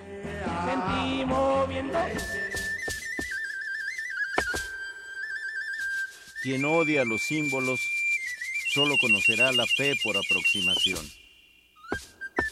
Nadie detestaba tanto la nueva religión como el hechicero indígena de Tlapana. Es una farsa, decía entre dientes, impuesta aquí y en todas partes por la espada. Monsiváis cursó sus estudios de economía, así como de filosofía, en la Facultad de Filosofía y Letras de la Universidad Nacional Autónoma de México. Desde joven colaboró en diferentes medios de comunicación y suplementos culturales como El Día, Excelsior, Uno más Uno, La Jornada, El Universal y, desde luego, Radio UNAM. Estela Matute, Nancy Cárdenas, Carlos Monsiváis, Raúl Cosío, Sergio de Alba, y Claudio Obregón. Opera Antonio Bermúdez. Fue un importante defensor de las minorías sexuales y esto se vio reflejado en la recopilación de textos en el libro Que se abra esa puerta, crónicas y ensayos sobre diversidad sexual. El cine y la crítica. Entre sus obras más destacadas se encuentran Apocaliptic, Los rituales del caos, Nuevo catecismo para indios remisos, Misógino feminista y No sin nosotros. Sus posiciones políticas y su perspectiva crítica lo llevaron desde el inicio de su carrera periodística a dar cuenta de todos aquellos fenómenos literarios, sociales y culturales que implicaban un desacato al autoritarismo, el orden establecido y el conservadurismo.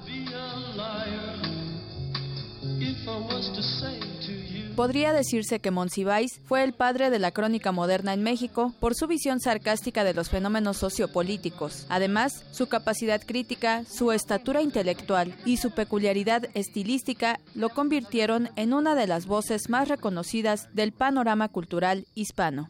Para Radio UNAM, Dulce García.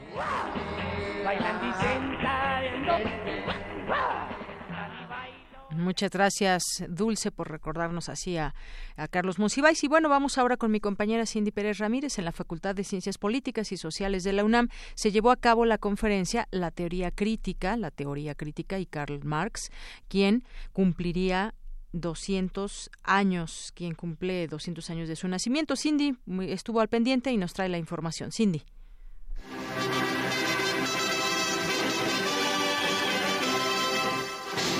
Fantasma recorre Europa, el fantasma del comunismo. Todas las fuerzas de la vieja Europa se han unido en Santa Cruzada para acosar a ese fantasma. El Papa y el Zar, Metternich y Guizot, los radicales franceses y los polizontes alemanes. ¿Qué partido de oposición no ha sido motejado de comunista por sus adversarios en el poder? ¿Qué partido de oposición a su vez no ha lanzado tanto a los representantes de la oposición más avanzados como a sus enemigos reaccionarios el epíteto sairiente de comunista? Así inicia el manifiesto del Partido Comunista, escrito en 1848 por Marx y Engels, quienes establecieron en la obra los fundamentos y el programa del proletariado. Sus estudios sobre la mercancía, el capital, la plusvalía, la acumulación, la tendencia descendente de la tasa de ganancia y las crisis capitalistas fueron referencia obligada de economistas y pensadores sociales del continente durante todo el siglo pasado. Para hablar de su legado y hasta su vigencia, se realizó en la Facultad de Ciencias Políticas y Sociales de la UNAM la conferencia La teoría crítica y Karl Marx a 200 años de su nacimiento, en donde la académica de esa entidad universitaria, Diana Fuentes, dijo que en Marx encontramos una forma de comprensión del mundo contemporáneo y la complejidad de la sociedad actual que se orquesta en torno al orden económico un orden económico que supone y privilegia siempre la búsqueda de la ganancia, la búsqueda de la acumulación de riqueza, la búsqueda de la apropiación de los recursos socialmente producidos en manos de unos cuantos.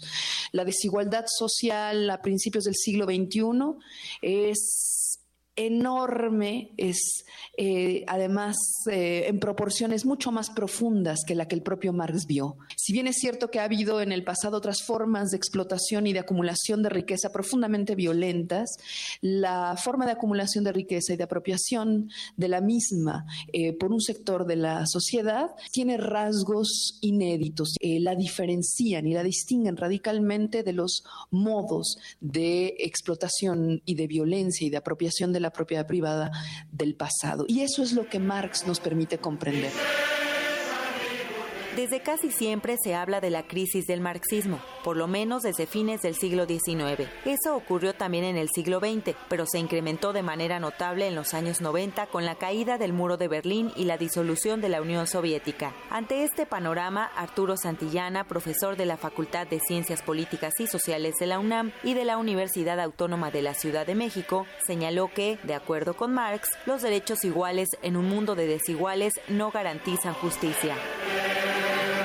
El hecho de que nosotros vayamos el primero de julio a votar a depositar nuestro voto en una urna, no nos garantiza absolutamente nada. No nos garantiza que quienes ejerzan el gobierno vayan a considerarnos a la hora pues, de planear sus políticas públicas, de ejercer su poder, etcétera. También desde Marx se puede rastrear una crítica a la democracia contemporánea. Valdría la pena incluso hacer un deslinde, una aportación que desde mi punto de vista tiene la, la escuela de Frankfurt respecto a la obra de Marx, y es la idea de la masa. Mientras Marx hablaba del proletariado, de las clases subalternas, del sujeto revolucionario, yo no ubico que la idea de la masa como categoría ocupe un lugar importante en su reflexión, pero sí para la escuela de Frankfurt.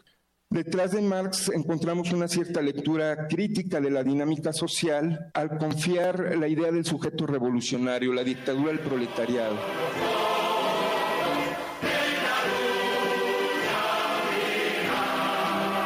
Para Radio UNAM, Cindy Pérez Ramírez. Bien, muchas gracias a Cindy Pérez Ramírez por esta información. Vale la pena bien reflexionar sobre el legado de Karl Marx y bueno, pues se han hecho una serie en muchas partes del mundo también de especies de mesas, discusiones y bueno, pues ofrecen las miradas vistas desde pues desde la óptica actual también.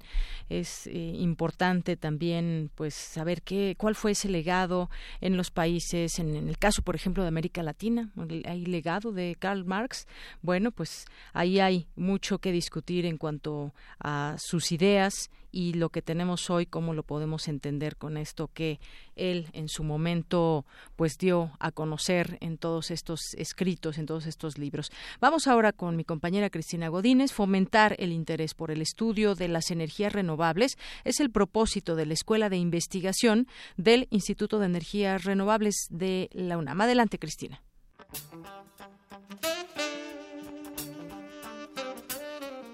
Desde hace 18 años, en el Instituto de Energías Renovables se realiza la Escuela de Investigación, que a lo largo de una semana a los que ahí acuden les sirve para decidir su futuro en la investigación o en los estudios de posgrado.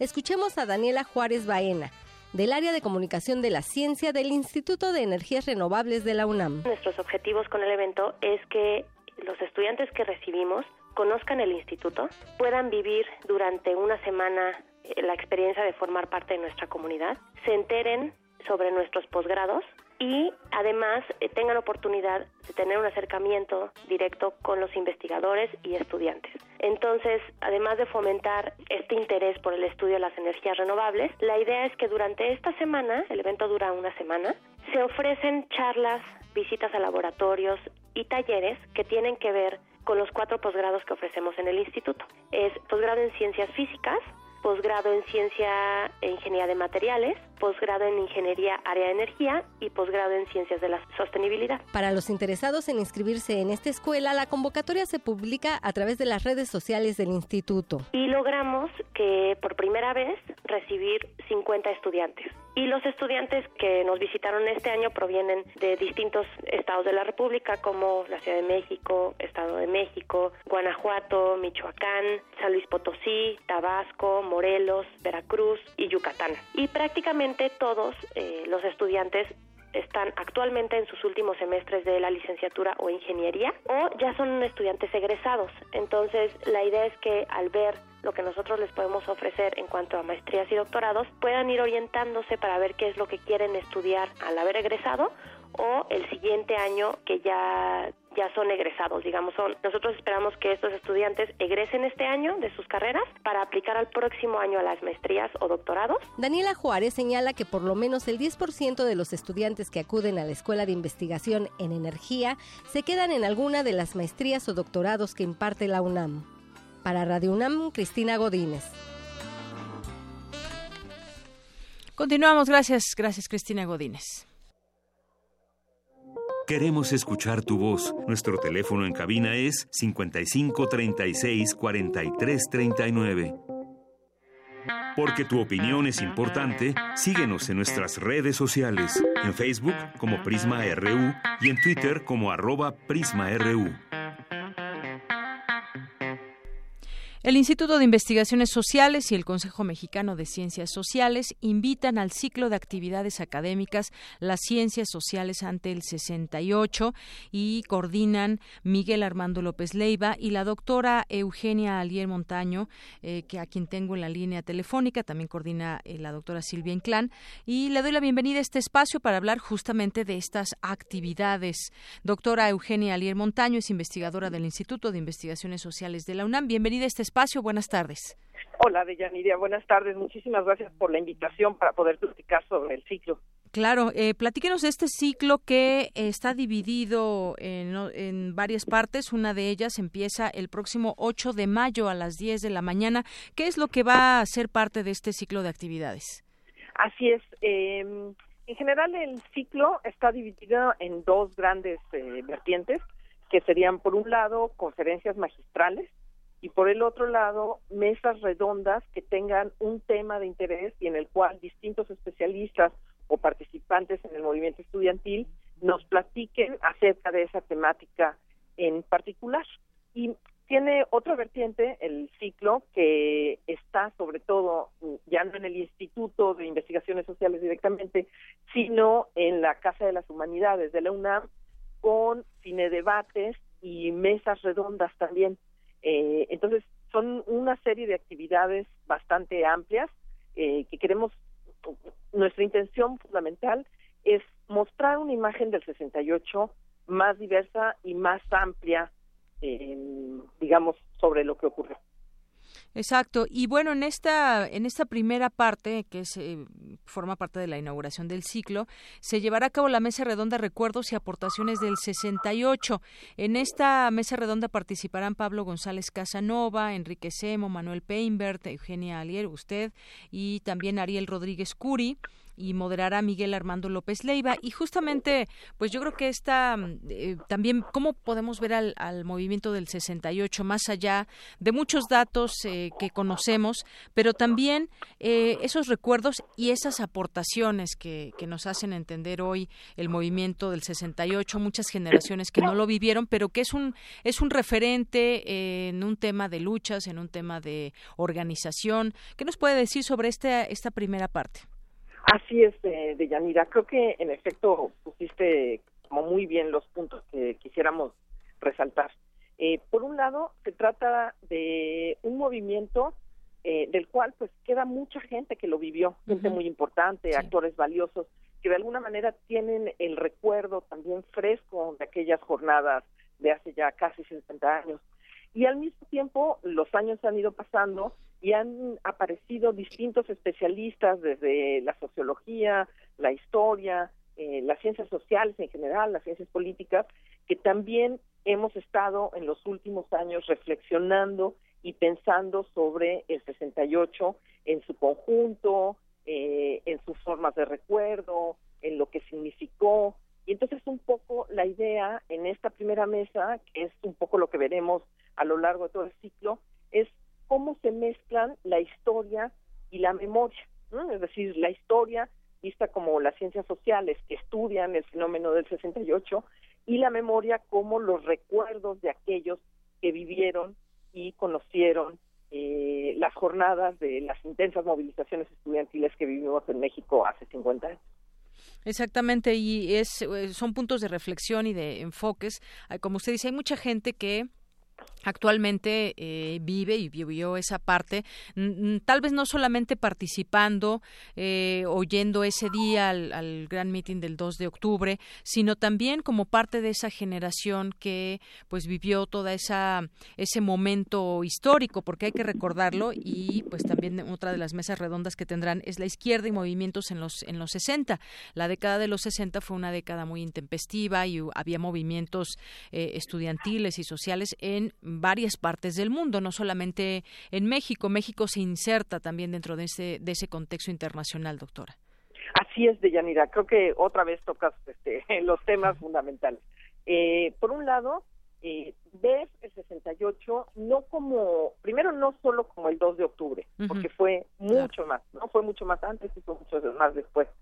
Y además no centrarnos incluso solamente en lo que ocurrió entre el 22 de julio y digamos el 6 de diciembre que el CNH desaparece, sino que la idea es empezar a ver toda la década de los años 60, porque no entendemos el 68 sin las movilizaciones ferrocarrileras, de médicos, de telegrafistas, que hubo desde finales de la década de los 50 y tampoco entendemos la influencia y la aportación del 68 si no pasamos a ver qué pasó después con la vida de la generación del 68, qué pasó con las distintas movilizaciones y no pensando que fue causa directa, sino simplemente que es como, como bien decías, un espíritu de la época que no solo ocurre en México, sino que tiene lugar en muchos otros países. Esta década de los 60, que de alguna manera es de movilización, de contestación, y que va a influir grandemente en lo que va a ocurrir en los siguientes 10, 20, 30 años. Entonces, un poco nuestra idea es justamente ver eso, ¿no? Ver las otras movilizaciones que hubieron, otros movimientos de izquierda, otros movimientos de derecha, porque también los movimientos de derecha son muy importantes y los veremos en la segunda parte del ciclo. Así es, pues temas muy interesantes. Quizás muchos de nosotros ya hemos tenido oportunidad de, platicar con gente que fue, que participó, que fue líder o que vio el tema, lo vivió como estudiante. Es un movimiento muy auténtico. ¿Y a qué me refiero? Que había una organización muy, muy particular donde no se daba ese liderato a una sola persona o a un solo grupo, sino que había, había distintos líderes que además iban cambiando. Y bueno, estaban eh, también este movimiento revelando contra la represión que había por parte del Estado, eh, el tema, por ejemplo, de la economía. La economía no estaba mal en ese, en ese entonces, pero sí había un ambiente represor.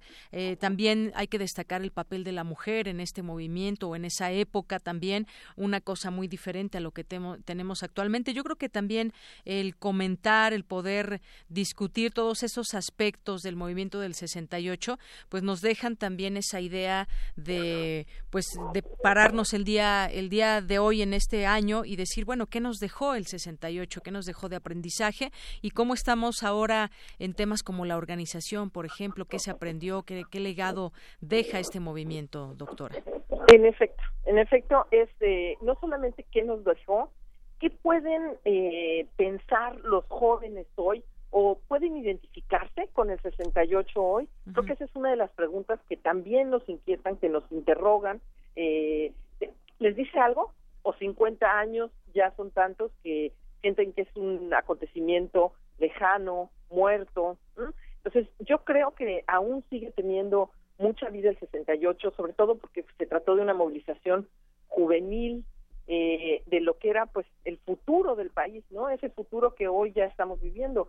Y como bien dices, me parece importantísimo recalcarlo, pues ver todas esas otras miradas sobre las mujeres, los jóvenes, los politécnicos, este, ¿no? Toda, toda una serie de, de, cuestiones que van ligadas al 68 y de las cuales no siempre eh, discutimos y que son, son muy importantes para entender tanto lo que significó en su momento el 68 como los legados y la importancia que sigue o no teniendo el día de hoy.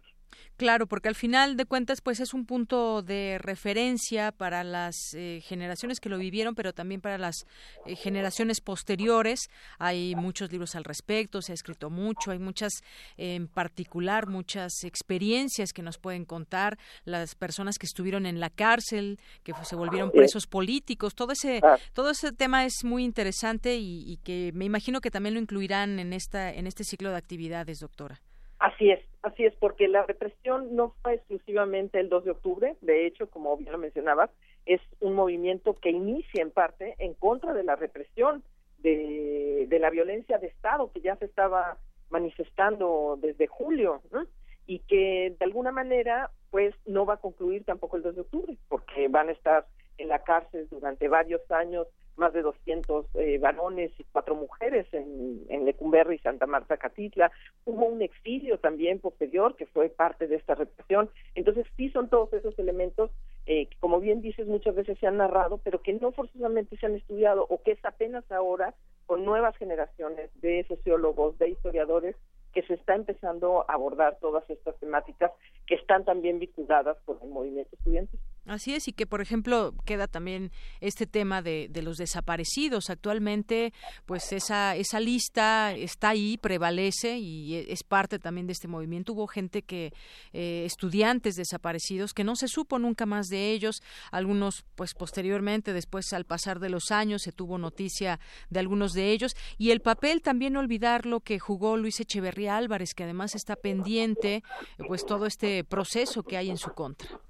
Tendremos también algunas mesas redondas en las que trataremos de reflexionar sobre, digamos, la justicia y la verdad respecto al movimiento estudiantil.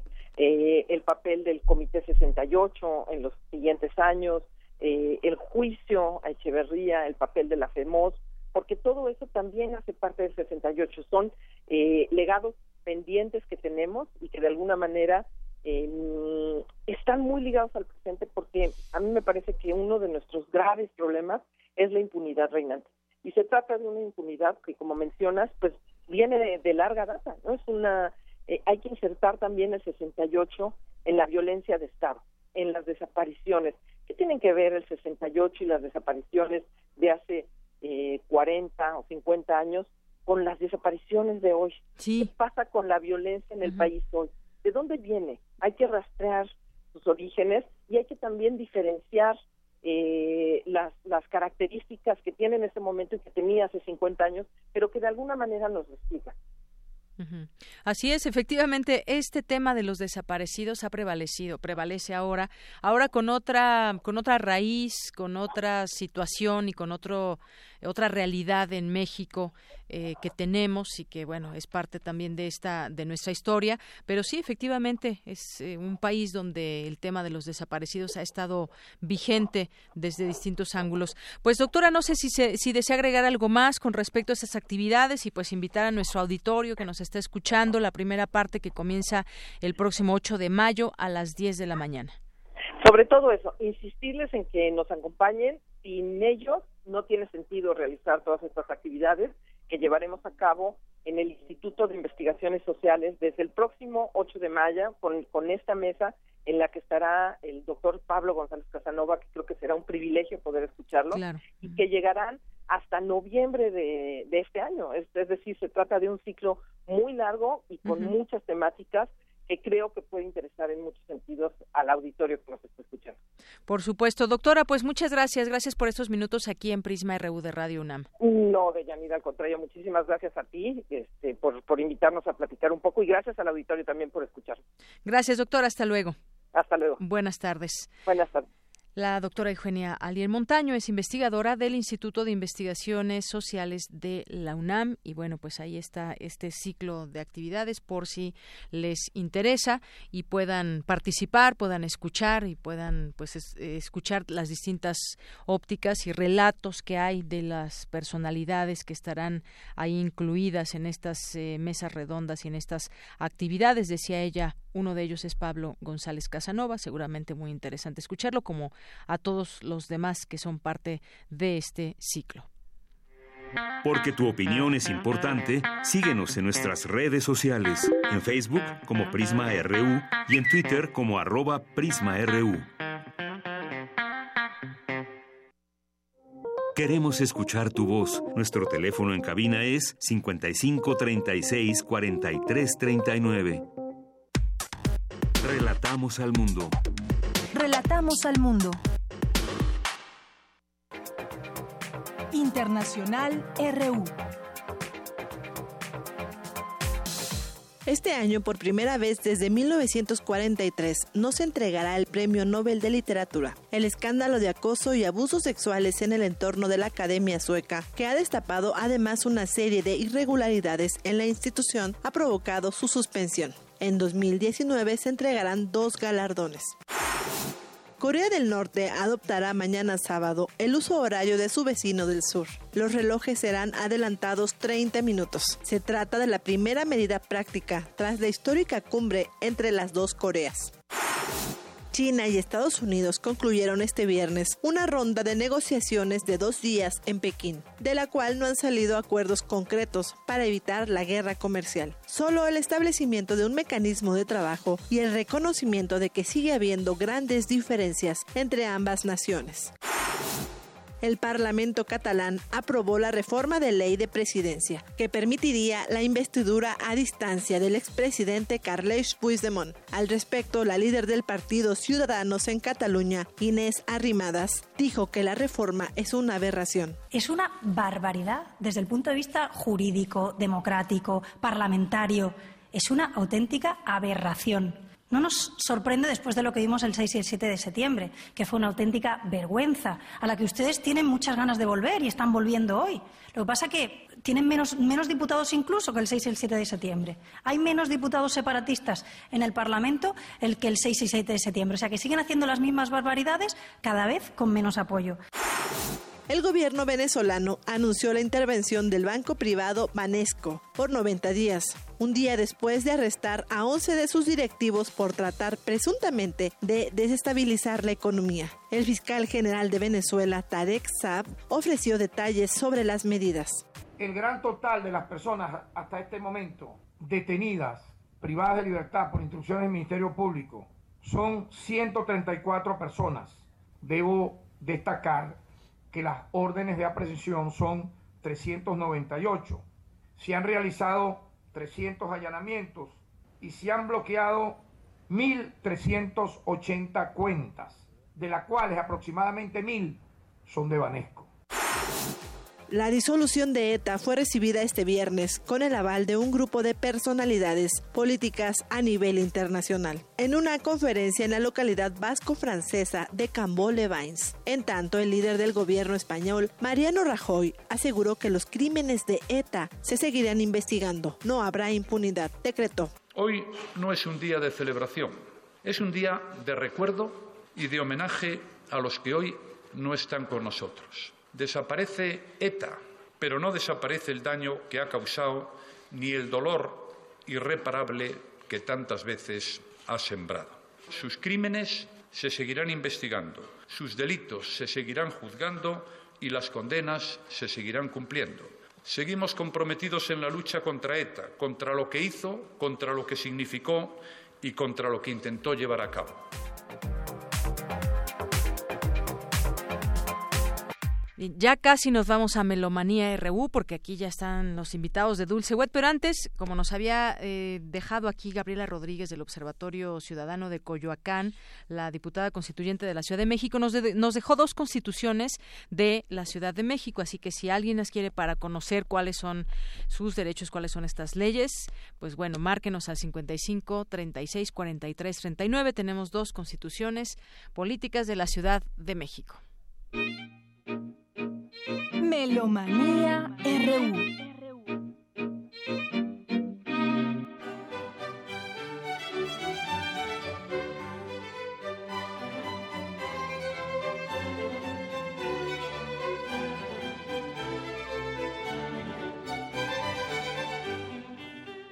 Bien, pues ahora sí, ya estamos en Melomanía RU con todo invitados de Dulce Wet. ¿Cómo estás, Dulce?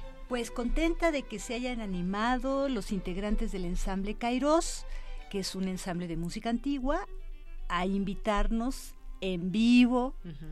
Eh, yo les, pues ya ustedes recordarán y estarán familiarizados con las cápsulas, ¿no? Que siempre tratamos de que esta difusión para poner más invitaciones y más invitaciones siempre sean grabadas y ellos quisieron venir, pues los saludamos muchísimo Está Areli Cortés, es clavecinista. Eh, ah, hola.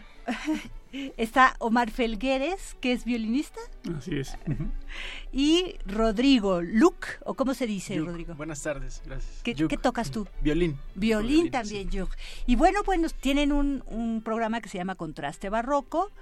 Eh, ¿Qué nos quieren decir de él? ¿Quién quiere hablar? Omar, Areli. bueno, si quieren yo les hablo un poco. Muy bien. Bueno, nosotros eh, muchas gracias por abrirnos este espacio y pues queremos hablarles de este programa que estamos montando. Eh, es una etapa de nuestro ensamble. Es tres años, pues para cualquier persona es poco, pero pues, en esta música antigua, en la situación en la que nos encontramos como pues, alumnos salidos de recién egresados, algunos de nosotros, eh, Rodrigo está en proceso, eh, pues es difícil eh, mantener un ensamble funcionando y pues tenemos que ver, este es una gran oportunidad esta para que la gente se entere y vaya a nuestros conciertos, vea lo que estamos haciendo, nuestra propuesta, porque es importante no solamente hacer la música, sino traer una propuesta, porque pues ensambles habrán cierto número y estamos compitiendo por presentarnos en los lugares, entonces tienes que tener una idea de qué es lo que quieres eh, eh, pues transmitir a través de la para nosotros nuestro lenguaje es la música antigua la música barroca llamada y bueno eh, en este programa vamos a hablar vamos a tocar un poco de conciertos de distintos compositores vamos a tocar el de Telemann de viola ese es el que, estamos, escuchando. Ajá. vamos a tocar uno de Vivaldi que es un poco desconocido, que se lo dedicó a una, a una de las violinistas de donde trabajaba La, Pieta, este, que era una virtuosa de, de, la época, que se llama Ana María. Entonces es un concierto muy sensual, muy femenino, muy, muy interesante. Vamos a tocar el de, de Johann Sebastian Bach, no sé si quieres hablar tú, Areli. Areli, aquí están. Bueno, a todos les decimos que esto es el domingo 6 de mayo a las a las 4 de las 16 horas y en el museo, que esto es para mí una novedad, en el Museo Mural Diego Rivera. Es este que está pasando la Alameda, exactamente en la esquinita, la uh, bueno, no tiene número, es Colón esquina Valderas, pero está mm. casi saliendo del Metrobús Hidalgo si es la línea 3 o del Metro Hidalgo, ¿no? Si estamos en, en la línea 2, ¿no? Para que vayan va ¿Va a tener algún costo? No, es entrada libre. Ah, fíjense, más todavía para melomanías. Con más razón para que vayan. Sí, una razón más para que vayan.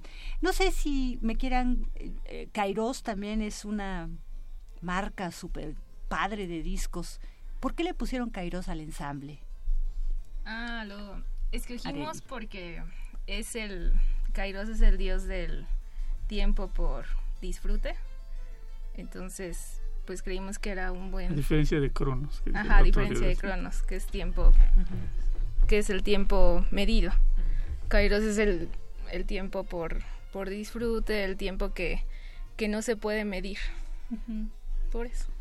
Muy bien, muy bien. Eh, pues sí, hablaban de la dificultad de mantener un ensamble con una propuesta distinta. Es como un matrimonio, ¿no? Un ensamble música de cámara, ¿no?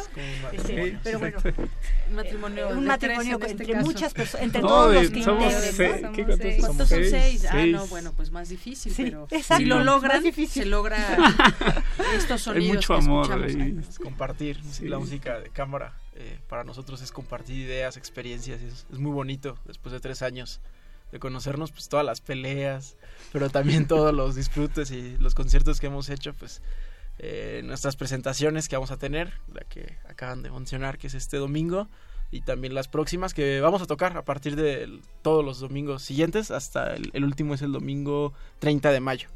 Este ¿en el mismo lugar? No, son en distintos lugares. Pueden consultar nuestra página de internet, bueno, nuestra página de Facebook, Kairos, eh, oficial y ahí este, pues están las horas, son en distintos museos, el José Luis Cuevas, el Palacio de Arzobispado, la Biblioteca José Vasconcelos y el Palacio Nacional. Son esas las presentaciones que tendremos. Mucha suerte, les deseamos desde ahorita y yo creo que van a encontrar un público muy interesado, porque no sé, los museos, eh, eh, estos conciertos que se, se tocan con regularidad, Noche de Museos, que son las últimas semanas del mes, ahí vemos una afluencia muy interesante de, ah, de personas que van.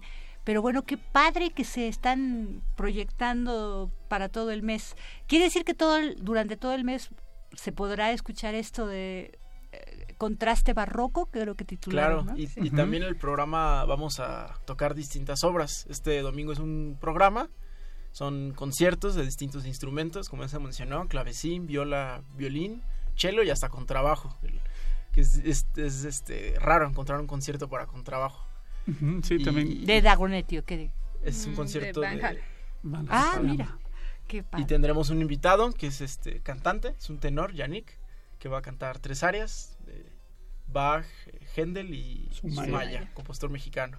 Entonces Bueno. va a estar padre. No, y además siempre llama la atención pues la música en vivo, ¿no? La gente No, si está en estos es lugares que nos dicen además, pues Es hay mucha cosa. gente que está pues entrando, saliendo, se detiene a ver qué instrumentos son, a Mm. observar a los músicos, a ver cómo pues cómo toca cada uno su instrumento y Sí, es- y es muy lindo asistir a un concierto. Bueno, a mí les quiero decir que son mis favoritos. No, digo, voy bastante también a orquestas y todo, pero siento que eso es como, no sé, como muy notorio, muy eh, show. ¡Ay, qué, qué terrible! Y No, lo que sucede es que la música de cámara es algo como que si nos compartieran, como si partieran un chocolate entre muy poquitos y nos tocara a todos los que estamos cerca, ¿no? Porque como entre ellos están dándose las entradas, están respirando de acuerdo a la música, pues terminamos los que asistimos y estamos un poco cerca del escenario, re- eh, también repartidos de esos sonidos, este, como si fuéramos parte del concierto. Es una maravilla, eso es, es- es- eso es muy... Bueno, eso es una de las cosas que a mí más me gusta y por eso nació esta sección Melomanía, precisamente para hacer la invitación, no sé. Eh, bueno, pues estaremos muy pendientes de, de todo eso y este, no sé si quieran agregar algo más acerca de la música barroca, de o los distintos programas que están proyectando. Bueno, pues yo quiero nada más eh, aprovechar el tiempo para eh, pues hablarle a la gente sobre, sobre este ensamble. Eh, para empezar, quiero eh, hacer reconocimiento de mis compañeros, bueno, mis amigos, que son excelentes músicos, excelentes.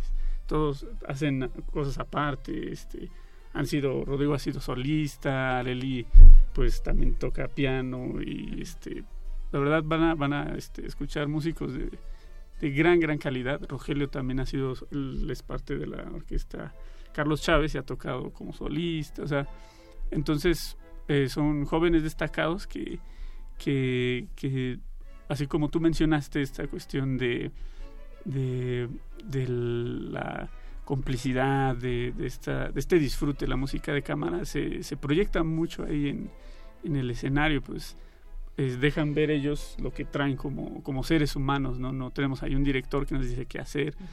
Y pues de, de, en, ese, en, ese, en ese ámbito pues es complicado hacer a un lado la, ahora sí como se va a sonar medio feo, el yugo del maestro que te dice qué hacer en la carrera, ¿no? Te dice, uh -huh. si tú quieres hacer un piano, no, hazlo así. O luego tenemos este boom de, de, la música históricamente documentada que nosotros tenemos que saber movernos en ello, este, porque muchos te pueden decir, eh, gente erudita, no, es que eso no se hacía en la época. Y nosotros decimos, ¿y, ¿y por qué no? Entonces estamos siempre en ese, en ese debate sobre lo que uno, sus necesidades artísticas, sus necesidades, sus ímpetus y sobre lo que te, te requiere la sociedad, ¿no? Lo que te requieren los, los maestros, toda esta nueva. Y me imagino también que es, eh, como es parte de la música antigua, es un continuo estar investigando, investigando, investigando, ¿no? Ustedes sabrán que la Fontegara está cumpliendo 20 años, ¿no? Conocerán también a Eunice Padilla. Claro, a, eso, ella fue mi maestra de música Fíjate, de cámara. Sí. Uh -huh.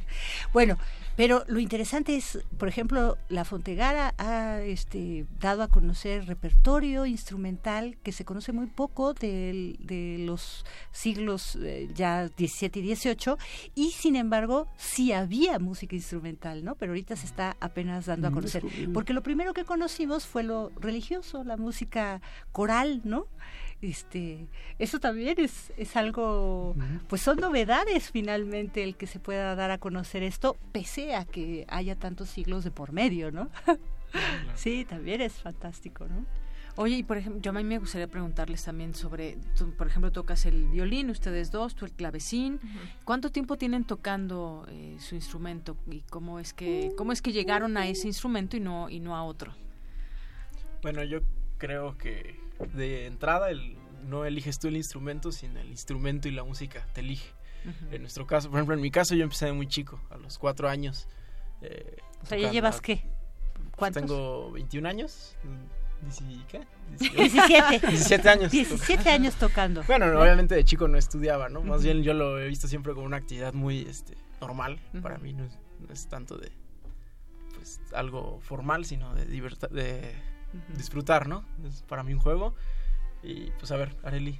Areli. Ah, yo empecé a los 8 años. Yo llevo 17 años tocando piano y, y clavecín. Este, pues ahorita yo estoy terminando mi carrera de, de piano y terminé de clavecín y pues para mí igual es es algo muy muy hermoso tocar los dos instrumentos. Me gustan mucho y pues estar en un ensamble y tocar el bajo continuo, tocar con ellos de solista, todo es muy muy bonito.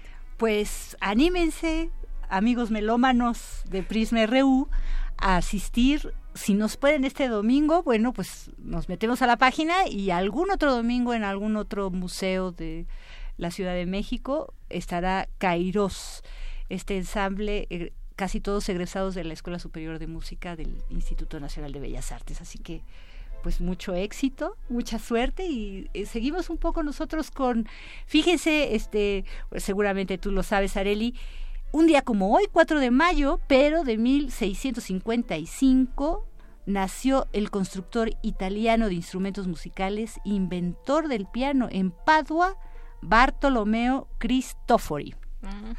Fíjate.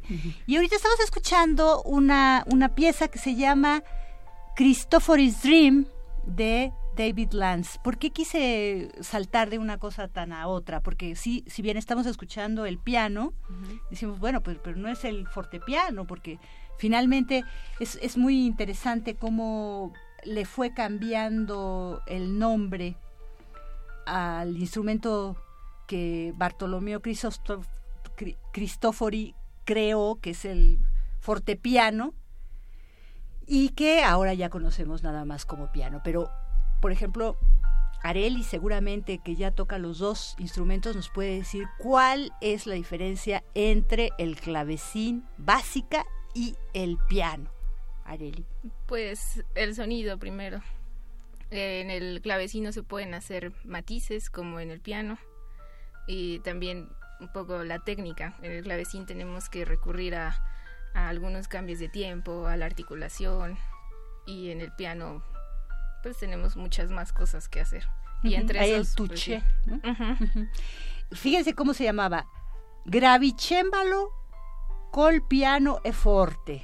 Y ya después nada más piano forte, ¿no? O forte piano. Y ahora ya nada más piano, ¿no?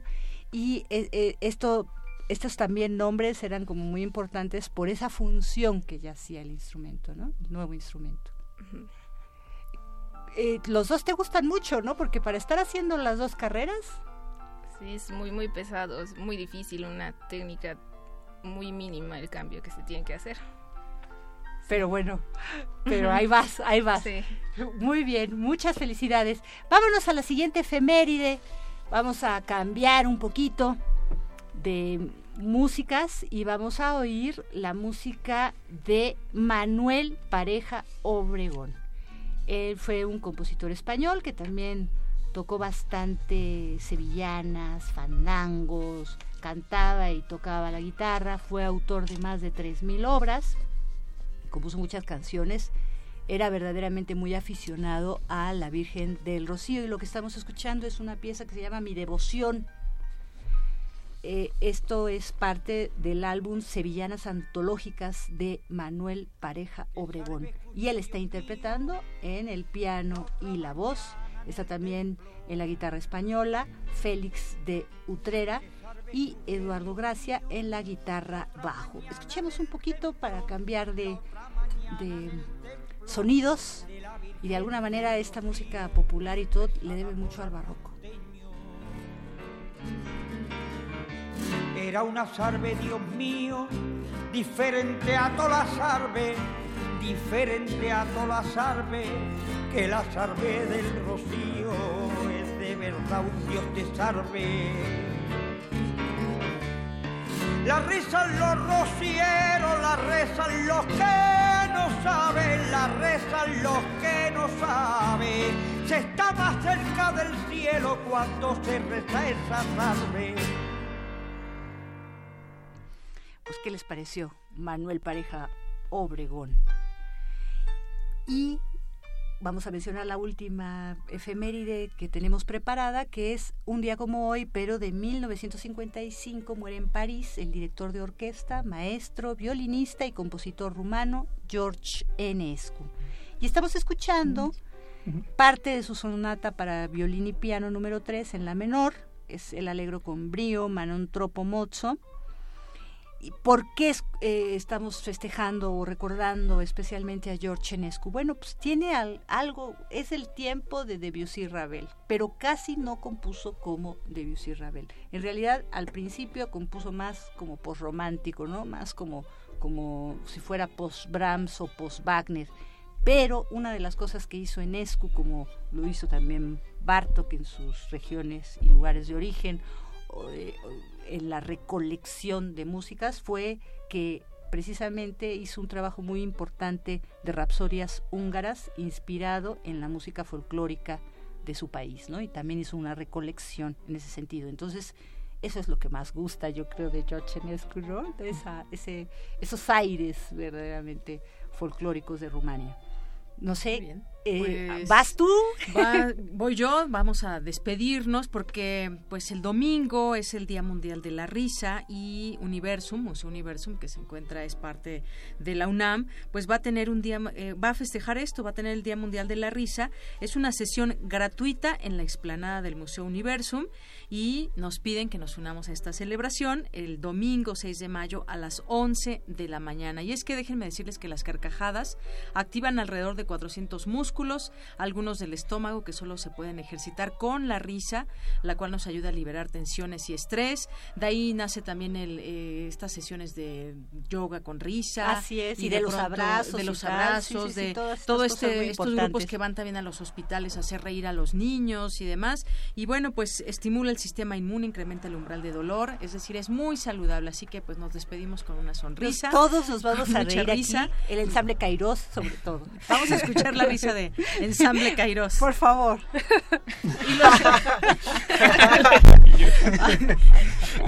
bueno, pues así nos despedimos el día de hoy, el domingo, el 6 de mayo, a las 11, ahí en Museo Universum.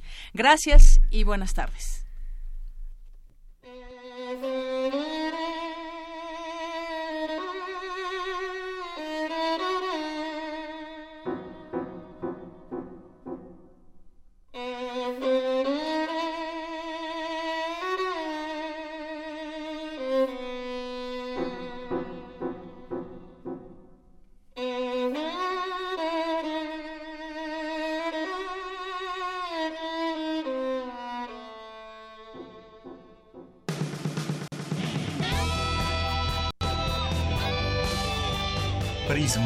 RU. Relatamos al mundo.